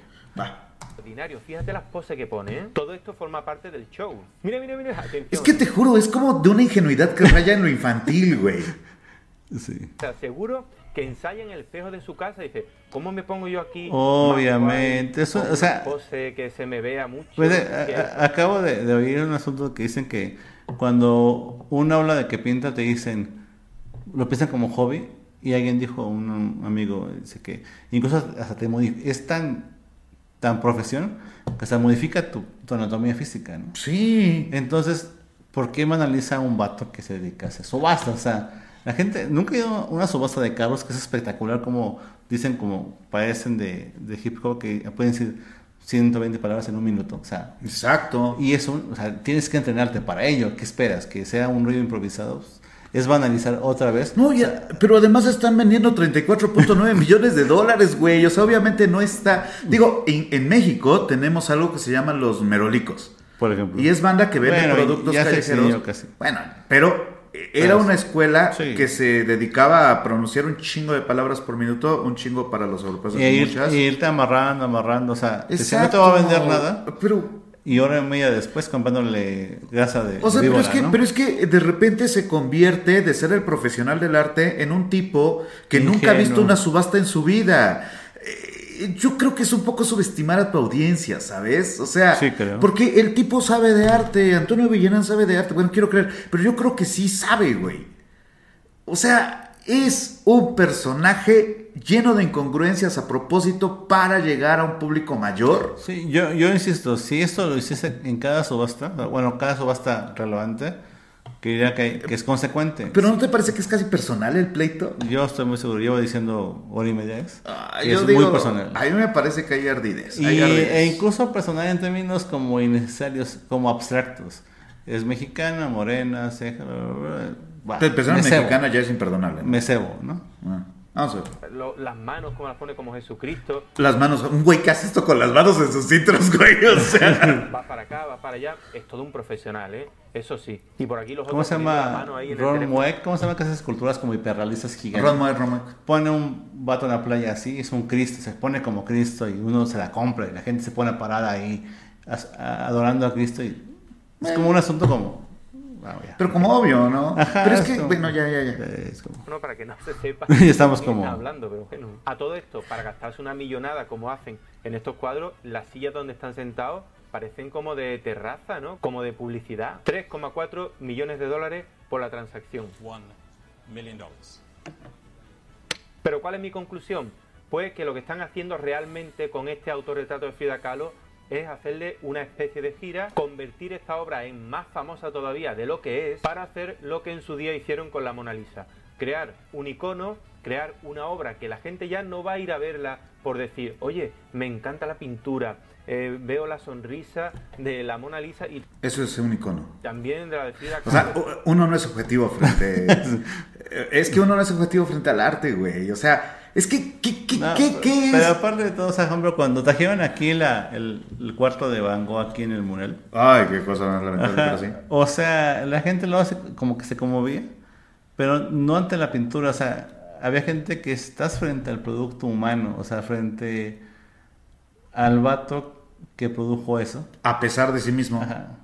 Entonces no, no es una imagen, es la pintura, es el producto físico de esa relación entre la materia y la persona de, que, de construir eso. Es muy poderoso. Pero, o sea, eh, hay, hay una idea de, de un- eh, podría llamarse un discurso en contra de los íconos. Eh, los íconos son elementos de manipulación. Ok, de acuerdo. Vamos a hablar de Mitchell. Ícono, símbolo, tótem. Los diferentes niveles de. Va. eh, en esencia, toda estructura visual termina siendo una estructura de manipulación cuando es utilizada para tal. Pero, eh, ¿qué- qué? es que creo que insinúa, sin llegar a decirlo, que se puede pretender una objetividad del arte visual. yo creo que lo- todo el tiempo está girando alrededor de ese discurso. ¿Cuál es? Eh, La escuela europea, eso es lo que Pero, hay. pero siento que lo cómodo es no decirla. Insinuarla, pero no Pero- decirla porque no la tiene clara. Pero te imaginas las Y- películas de Pixar bajo la estética de la Academia Francesa del 19, güey. O sea, eh, eh, no digo que no se pueda. No, pensaba en que hay un pintor de Guadalajara que. No quiero equivocarme el nombre, creo que es José Luis Galván. Ajá. Que tiene como ese asunto como de pintura barroca con personajes animalescos. Sería interesante, por eso me quedé así como. Sería para ver una película de, de Pixar con esa estética, pero es como paréntesis y ya. Eh, pues bueno, vamos a terminar acá, vamos a terminar acá. Este. Parece que. Parece que César está un poco impertinente. En cualquier caso. No, no es cierto. Este, vamos a ver. Lo- Los ojos, las lágrimas que le salen, que le, que le salen, vamos, que están pintadas las lágrimas de Frida Kahlo en los ojos. Y ya empezarán estudios diciendo cuántas lágrimas tiene y qué tiene la lágrima y ese brillo tiene el número 43, a lo mejor porque 43 son los... Ya verás, ya verás, lo digo, lo dejo aquí grabado. Yo espero que con el no se refiere a algo particular. Güey, eso, eso último fue muy ofensivo, cabrón. Yo espero que no se refiere a eso. Sí, obviamente se refiere a eso. Sí, es como... Siendo a la Güey, no es un puto chiste. época de las macro campañas publicitarias para hacer famosas ciertas obras de arte, por una parte para ganar muchísimo dinero con ellas en muy poco tiempo y por otra para sacarle mucho partido con productos secundarios. ¿Cuáles son estos productos secundarios? Pues ponerla en un museo, que la gente vaya, vender mucha camiseta, vender mucha postal, coger ese cuadro y montar una exposición en torno a esa obra, pero todas las demás que sean pues obras de otra gente. En fin, por una parte me parece bien por el arte, porque la gente se va a acercar más a esta obra, pero también tengo que decir que quizá la mayoría lo que quiere es hacerse el selfie, decir yo estuve allí y se va a perder toda la experiencia estética que tiene ver auténticas y maravillosas obras de arte. Gracias por verlo y nos vemos muy pronto. Auténticas y maravillosas obras de arte. Auténticas y maravillosas obras de arte. Siento que es mañoso porque su conclusión no, no dijo ninguna premisa durante todo el video para llegar a esa conclusión, ¿no? O sea, es como, o sea, sí está mal que la gente solo vaya por la selfie, quizá, no sé. O puede estar mal, no sé. Pero toda su argumentación radica en que la obra está mal. Sí, de hecho, No, que no, la obra no. está mal y que el artista en sí misma está mal, güey. No sobre, sobre que el mercado esté mal, no sobre que te vendan una playera, que tampoco creo que sea un gran negocio vender playeras, sobre todo, no sé, no sé cómo le vaya al, Mulan, al Munal o al Bellas Artes vendiendo playeras. O sea, no, no sé si sea como el gran negocio, pues. Ahora, eh, yo quería complementar, hay una, una polémica, no una polémica, pero bueno, güey, uno le dice polémica a cualquier cosa en esta época, pero más bien César Córdoba, lo conoce, ¿no? El pintor. Sí, sí. Saludos César, ¿cómo estás? Eh, César Córdoba le contestó. Ok. Y de ahí se soltó, pues porque César tiene como un millón de seguidores también, güey. Pero el canal de César es muy didáctico, pinta, figuración, eso sí de lo hecho, conoces. sí, hay, incluso hay un video que a mí me, me- me ayudó a contrastar una, una cosa muy particular. Ah.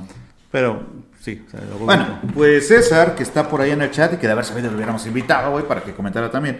Dice, es evidente que la composición está basada en la pintura de votos mexicanos. No se trata de una deficiencia técnica, sino de una intención programática. Estoy de acuerdo. Y luego dice el señor Villarán, eh, intención programática, ¿no crees que la composición está desplazada hacia la izquierda, con lo cual toda la obra está descompensada?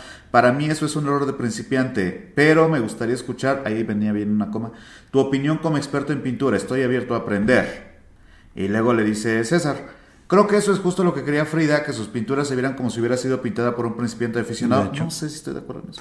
Es que no sé si el O sea, pero ¿crees principio que de aficionado sea la palabra, pero sí creo que se vería como muy antiacadémico en términos. Ah, eso sí. Pero, o sea, que, que la oposición antiacadémico sea aficionado. Mm. No, porque no sé, hay no. como mil maneras de, de entender este. Es que también como a, a las de oponerse a las, a las, a las prácticas dominantes. ¿no? Ajá, hay mil maneras exacto, de, exacto. de oponerte. No. Y dice, está desequilibrada a propósito, la referencia a la pintura de exvotos mexicana es evidente en muchas de sus obras, la escala pequeña del cuadro apunta también en esa dirección, si parece de mala calidad deficiente, pero es a propósito, sabemos que hay muchos pintores que son capaces de dibujar bien, pero que buscando una expresión más personal pintan mal a propósito.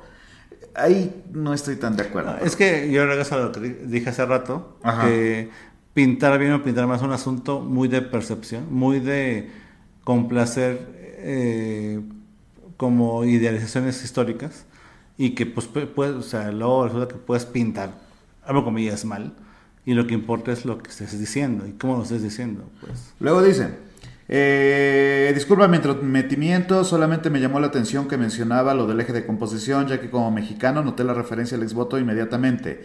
Aquí abundan ese tipo de pinturas. Y luego dice Antonio, ¿tienes algún documento en el que Frida diga que quería que sus pinturas pareciesen de principiante? Porque yo no lo he encontrado. Más bien al contrario, Frida tenía un ego colosal. Yo, y no lo digo de mala fe, no como algo negativo, y es por eso que pienso que ella cree que sus pinturas eran excelentes. No veo a Frida de otra forma, la verdad. Como lo de ego, se me hace como comentario irrelevante, ¿no? Innecesario. Eh, no tengo un documento, dice César, pero está la colección de más de 400 Xbox que Frida reunió, lo cual es algo. sea, es, un- un- es una evidencia. Tiene Pero, que dar un- pero insisto, güey, o sea, Ajá. para alguien que descalifica la justificación del arte conceptual a partir de la documentación, ese comentario es una contradicción más, güey. Conozco poca gente tan contradictoria como Villara, pero bueno. Bueno, seguramente hay más. Eh, dice, no, bueno, pero no conozco más gente. Conozco muy poca gente. ok, ok. Eh, de ahí vienen esos espacios planos, las perspectivas torcidas de los cuartos. Estoy de acuerdo en que tenía un ego enorme y que pensaba que su trabajo era genial. Es algo común en los artistas, pero centrar una composición no es nada complicado. Por eso no creo que haya sido torpeza de su parte. Tiene cuadros técnicamente muy buenos, que hasta hay gente que afirma que Diego Rivera se los pintaba, pero de nuevo es porque los comparan con los cuadros feos de Frida. Te comparto un pequeño artículo que habla sobre su pintura porque como a ti, a mí también me aborra un poco, solo se hable de cuánto cuesta su trabajo. Y ya dice acá, deberían de hacer un video, el artículo es el chiste de Frida en letras libres, eh, yo estoy de acuerdo con el maestro César, estimado César, este señor conoce los Xbox. Ahora, eh, creo que sí hay un corte eh, colonialista muy cabrón. Yo estoy muy seguro que sí. A mí no me gusta la palabra, me hace mucho ruido, pero sí creo que en este video sí hay una visión colonialista Sí. que arruina toda posibilidad. Yo creo que incluso siendo comprensivos con Villarán, su piso hermenéutico, o sea, le impide entender códigos y maneras de expresarse simbólicamente en ese país en los 40 30 se lo impide, pero a mí lo que me preocupa es que no los investigo. Lo que me molesta, y siento que si no los investigas y das juicios, son básicamente prejuicios, y ahí es donde domina la parte de la colonia, de lo blanco, de lo eurocentrista. Y siento que ahí es donde le gana, y no sé si haga eso muy seguido, supongo que, supongo que no es. Lo tanto. Ajá, pero Creo que el primero fue el de Bango. si lo hace mucho, pues es una constante de, de a partir de, de prejuicios. Yo esperaría que, que investigara más porque también, o sea, llegar al exvoto tampoco es tan complicado. Supongo es como cuando uno llega a asuntos muy de la gráfica europea de la, de la guerra este, civil española. Llegas rápido, ¿no? Yo creo que también tiene que ver un poco, no sé qué opines, pero este, eh, ahora verás, eh, mm, una antipatía, eh, ¿cómo decirlo? Generalizada de cierto de cierto público hacia Frida. O sea, digo, eh, hace poco me decían, oiga, ya vio el video de Villarán que dice que Velázquez no pintó a las meninas, y antes de eso estuvo el de, el de Van Gogh y luego el de Frida. Y creo que la cosa es esa, o sea, el decir tal artista eh, no es bueno, no solo crea muchas visitas, De hecho. sino que cierto público en particular que prefiere el- la figuración mimética bajo la visión, este, em, ¿cómo se llama? Eh, aristotélica, dice, claro, yo había pensado eso y ahí está. Y entonces se juega a que ese público tenía razón, güey. Pero fíjate, yo siento que, como, así como la prensa del arte o el análisis del arte es un, así como el arte es un reflejo de la realidad, ¿no? Aquí hubo una moda en, en términos sociales, como ubicas a Cligo y sus, y sus este, biografías, de cuestionar toda figura con cosas no demostradas, sea, como, o sea, no tan demostradas, como si Zapata no era la figura que es, si, si este, Villa tenía más errores que aciertos, que cierto toda la gente los tiene. En- y, haces, y haces un periodismo basado en el error de la figura casi canónica, ¿no? Porque es muy seductor. O sea, que alguien te diga que la, la figura canónica tiene errores, seduce y atrae público. Entonces siento que es un camino relativamente fácil, pero pues se requiere como mucha investigación para que no te vayas por, prejuicios y, y asuntos muy de, muy de ratas. Es ¿no? prejuicioso, ¿no? Muy O prejuiciosos. sea, es prejuicioso, es un video eurocentrista, Muy prejuicioso, un tanto colonialista. Yo sí creo que... Y fíjate que no es un asunto, o sea, por ejemplo, hay una, sigo un canal de YouTube que se llama, que se llama la, La Lingurista, que hace análisis de- del idioma, Ajá. y es muy crítica en el asunto de que no, pues la, la RAE no reconocía la X en México, y, aunque México la usara, y eso habla mal de la RAE, ¿no? O sea, siendo de Europa, o sea, se puede no ser... Sí, ¿no? ¿Cuánto tiempo costó que México fuera nove- con X, 92, ¿no, güey? O, sea, cuando la gente dice, no, no, es que la E la- no la quiere la RAE, tampoco quería la X. O sea, tampoco la quería, ¿no? Y la sigue no recomendando. Pero, se o sea, me refiero a que no es un asunto que... No es un asunto como de hablar de, de todos los youtubers españoles o españoles, sino es un asunto... No, obviamente no, O sea, un no, asunto no, de, que, no. de que él parte de prejuicios y hace apuntes muy coloniales, clasistas, racistas, misóginos. En, en cada punto lo va haciendo de manera innecesaria que pudo haberlo hecho. O sea, pudo haber dicho, o sea, sí es importante aclarar que, que no es la, la pieza más cara vendida por una mujer. Es importante ver que ya hay más gente que vende esos precios, pero no se puede acceder a una de esos precios como de donarlo por una serie de implicaciones que habría que cuestionar. O sea, podría haber abordado el video de, otra- de otra manera, ¿no? Puede decir, es que esta artista tuvo otras mejores piezas, pero es, es la que salió al mercado. No, y- y además- O sea, es la que salió al mercado. Y, y además hay una cosa, güey. O sea, cuando tú haces un directo, por ahí se te van comentarios, Sí. por ahí se te van cosas, whatever. Pero cuando tú editas un Edita. video, como, como mencionaste, cuando editas un video para que tenga un mensaje, güey, Todo considerando la decisiones. música, considerando las fotos, ya es tomar una decisión. Sí. Y creo que eh, eh, el eh, doctor Villarán hizo una serie de elecciones que me parecen completamente inapropiadas, También completamente ofensivas, güey. Sí. Y que a partir de eso se puede crear una respuesta porque tuvo ese tiempo para hacer ese video, hacer Sí. esa reflexión, ¿no? A mí me parece completamente incorrecto su análisis, no solo de la obra, sino de la naturaleza del artista, de la Sí, es que importancia. yo creo que te puede no gustar y eso es legítimo, es, o sea, te, puede no gustar la obra de alguien, pero no, pues, no puedes entenderla o intentar entenderla o reconocer lo que implicó a una época, a una sociedad. No puedes no entender o no, o no importar, que no te importa entenderlo. Y además, y además tratar de supeditarlo a una visión del arte que incluso en Europa está caduca. Pero con- concluye, pero si esto es para que las mujeres tengan más este Ah, pero si esto es para que las mujeres tengan más derechos, Está bien. estoy de acuerdo. Entonces, y resulta que no es un asunto que Frida se ganó a partir de su obra, aunque se la pintase Frida, aunque se la pintara Diego, o sea, no concedo esa premisa siempre, pero aunque se la pintara, este, su, su visión del mundo, su visión simbólica, no, no se lo ganó ella. Es que, Ajá, o sea, este, que se lo ganó ella. o te sea, digo, por ejemplo, yo entiendo que haya gente que cultiva la técnica académica, que haya gente que trata de cultivar las técnicas barrocas, que tal. Pero lo que no entiendo es por qué son superiores. A partir de de qué discurso que no sea colonialista. Porque valoran el, el- luego el tiempo, ¿no? O sea, pero la Ajá. misma idea, por ejemplo, Mm, alguien sí. decía, es que la estética está basada en la geometría. Bueno, ¿de dónde viene ese pensamiento? ¿Cuál es la esencialidad de lo que se considera estético? Pero aparte, de hecho, se sigue, muchos de esos cánones como de dominio siguen siendo muy anclados en aristotélico y en, en Europa muy, muy centrada, ¿no? Muy en época de, este, incluso todavía romanticismo, pero cuando empiezan a romper las, las reglas, este, una serie de escuelas... Pero, pero es que los mismos europeos se aburrieron Sí, de o sea, confrontaron, o sea- es que es eso.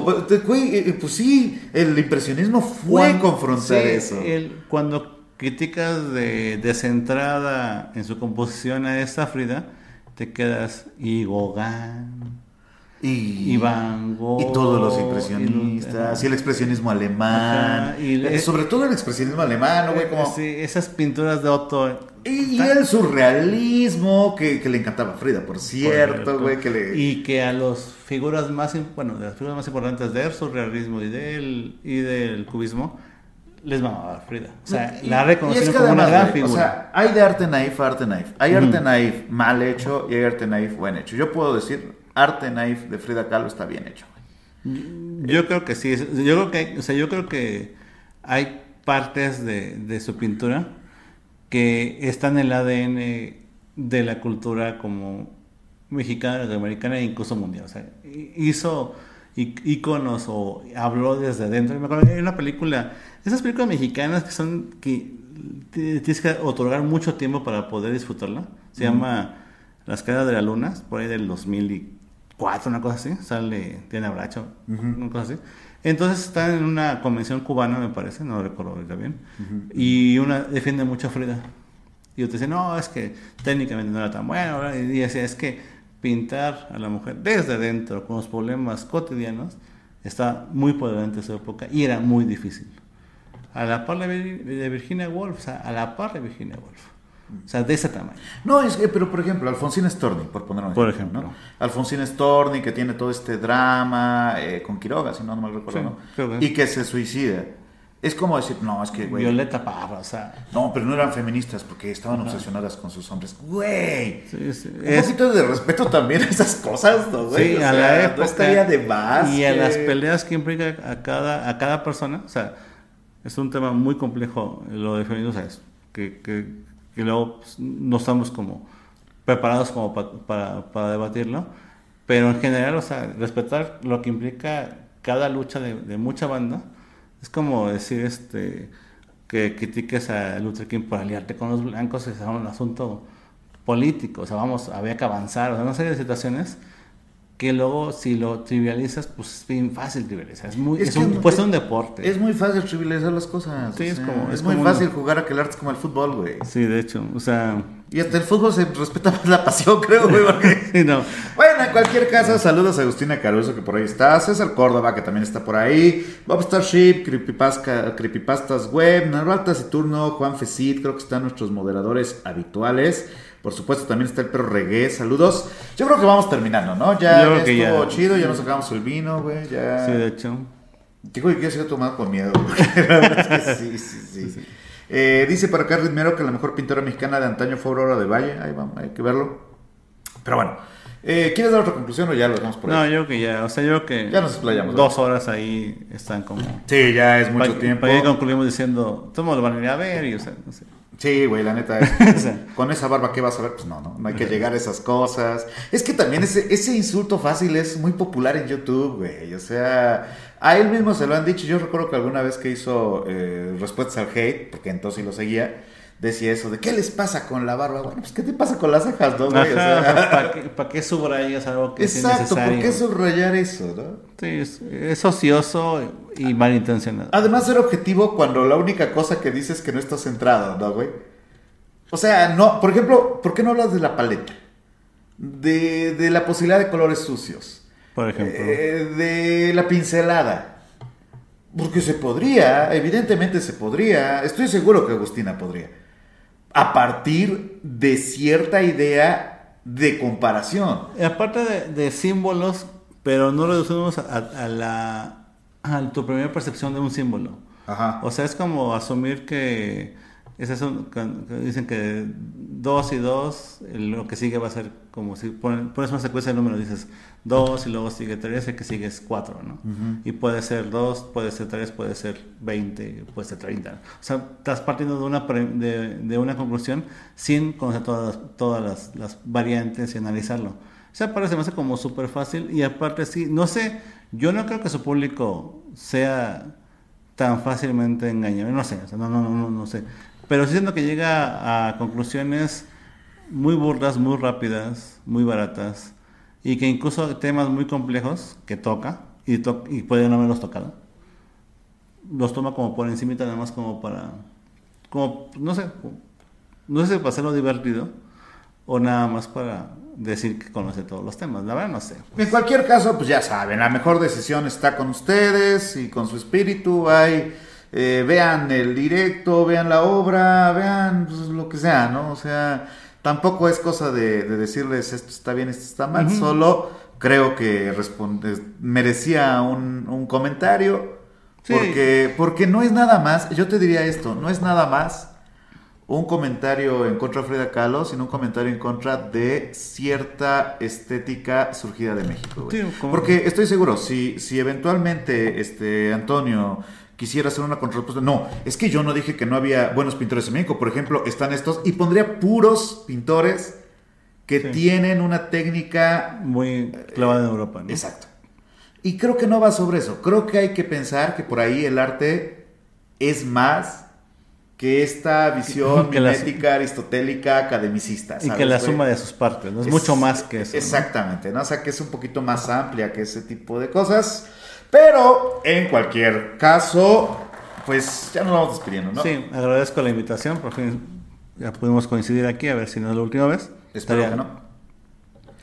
Y gracias a todos. Pues, eh, este es Oscar Vallejo, tu Instagram, Oscar. Este, Vallejo Oscar con cada kilo o busquen Oscar Guzmán Vallejo, va- les va a aparecer. Eh, ¿Tienes Facebook con eso? Tengo Face, igual Oscar Guzmán Vallejo. Ajá. Y Vallejo Oscar, si lo buscan, como, va a aparecer también este, el, face, el fanpage que está como muerto porque ya. ¿Fanpage? ¿Tienes fanpage? Sí, pero ¿Tienes ya- Patreon? No, no tengo Patreon. No, yo tengo uno, pero no lo veo. ya lo habíamos hablado una vez. Algo así. Sí, sí, entonces. Bueno, pues yo soy el doctor Francisco Soriano. Les recuerdo mi Instagram, dr.francisco.soriano, mi página oficial que no actualizo como dos años, drfranciscosoriano.com. Si no se han suscrito, suscríbanse, síganme en el podcast. ¿Y ¿Te parece que subamos esto en el podcast? Estaría bueno. Estaría chido, ¿no? Sí, sí. En el podcast estoy como hablando de arte con el doctor Francisco Soriano. Desde la Ciudad de México, Oscar Vallejo, un servidor. Les mandamos un abrazo, un saludo. Manténganse extraordinarios. y nos vemos muy pronto. Hasta luego a todos.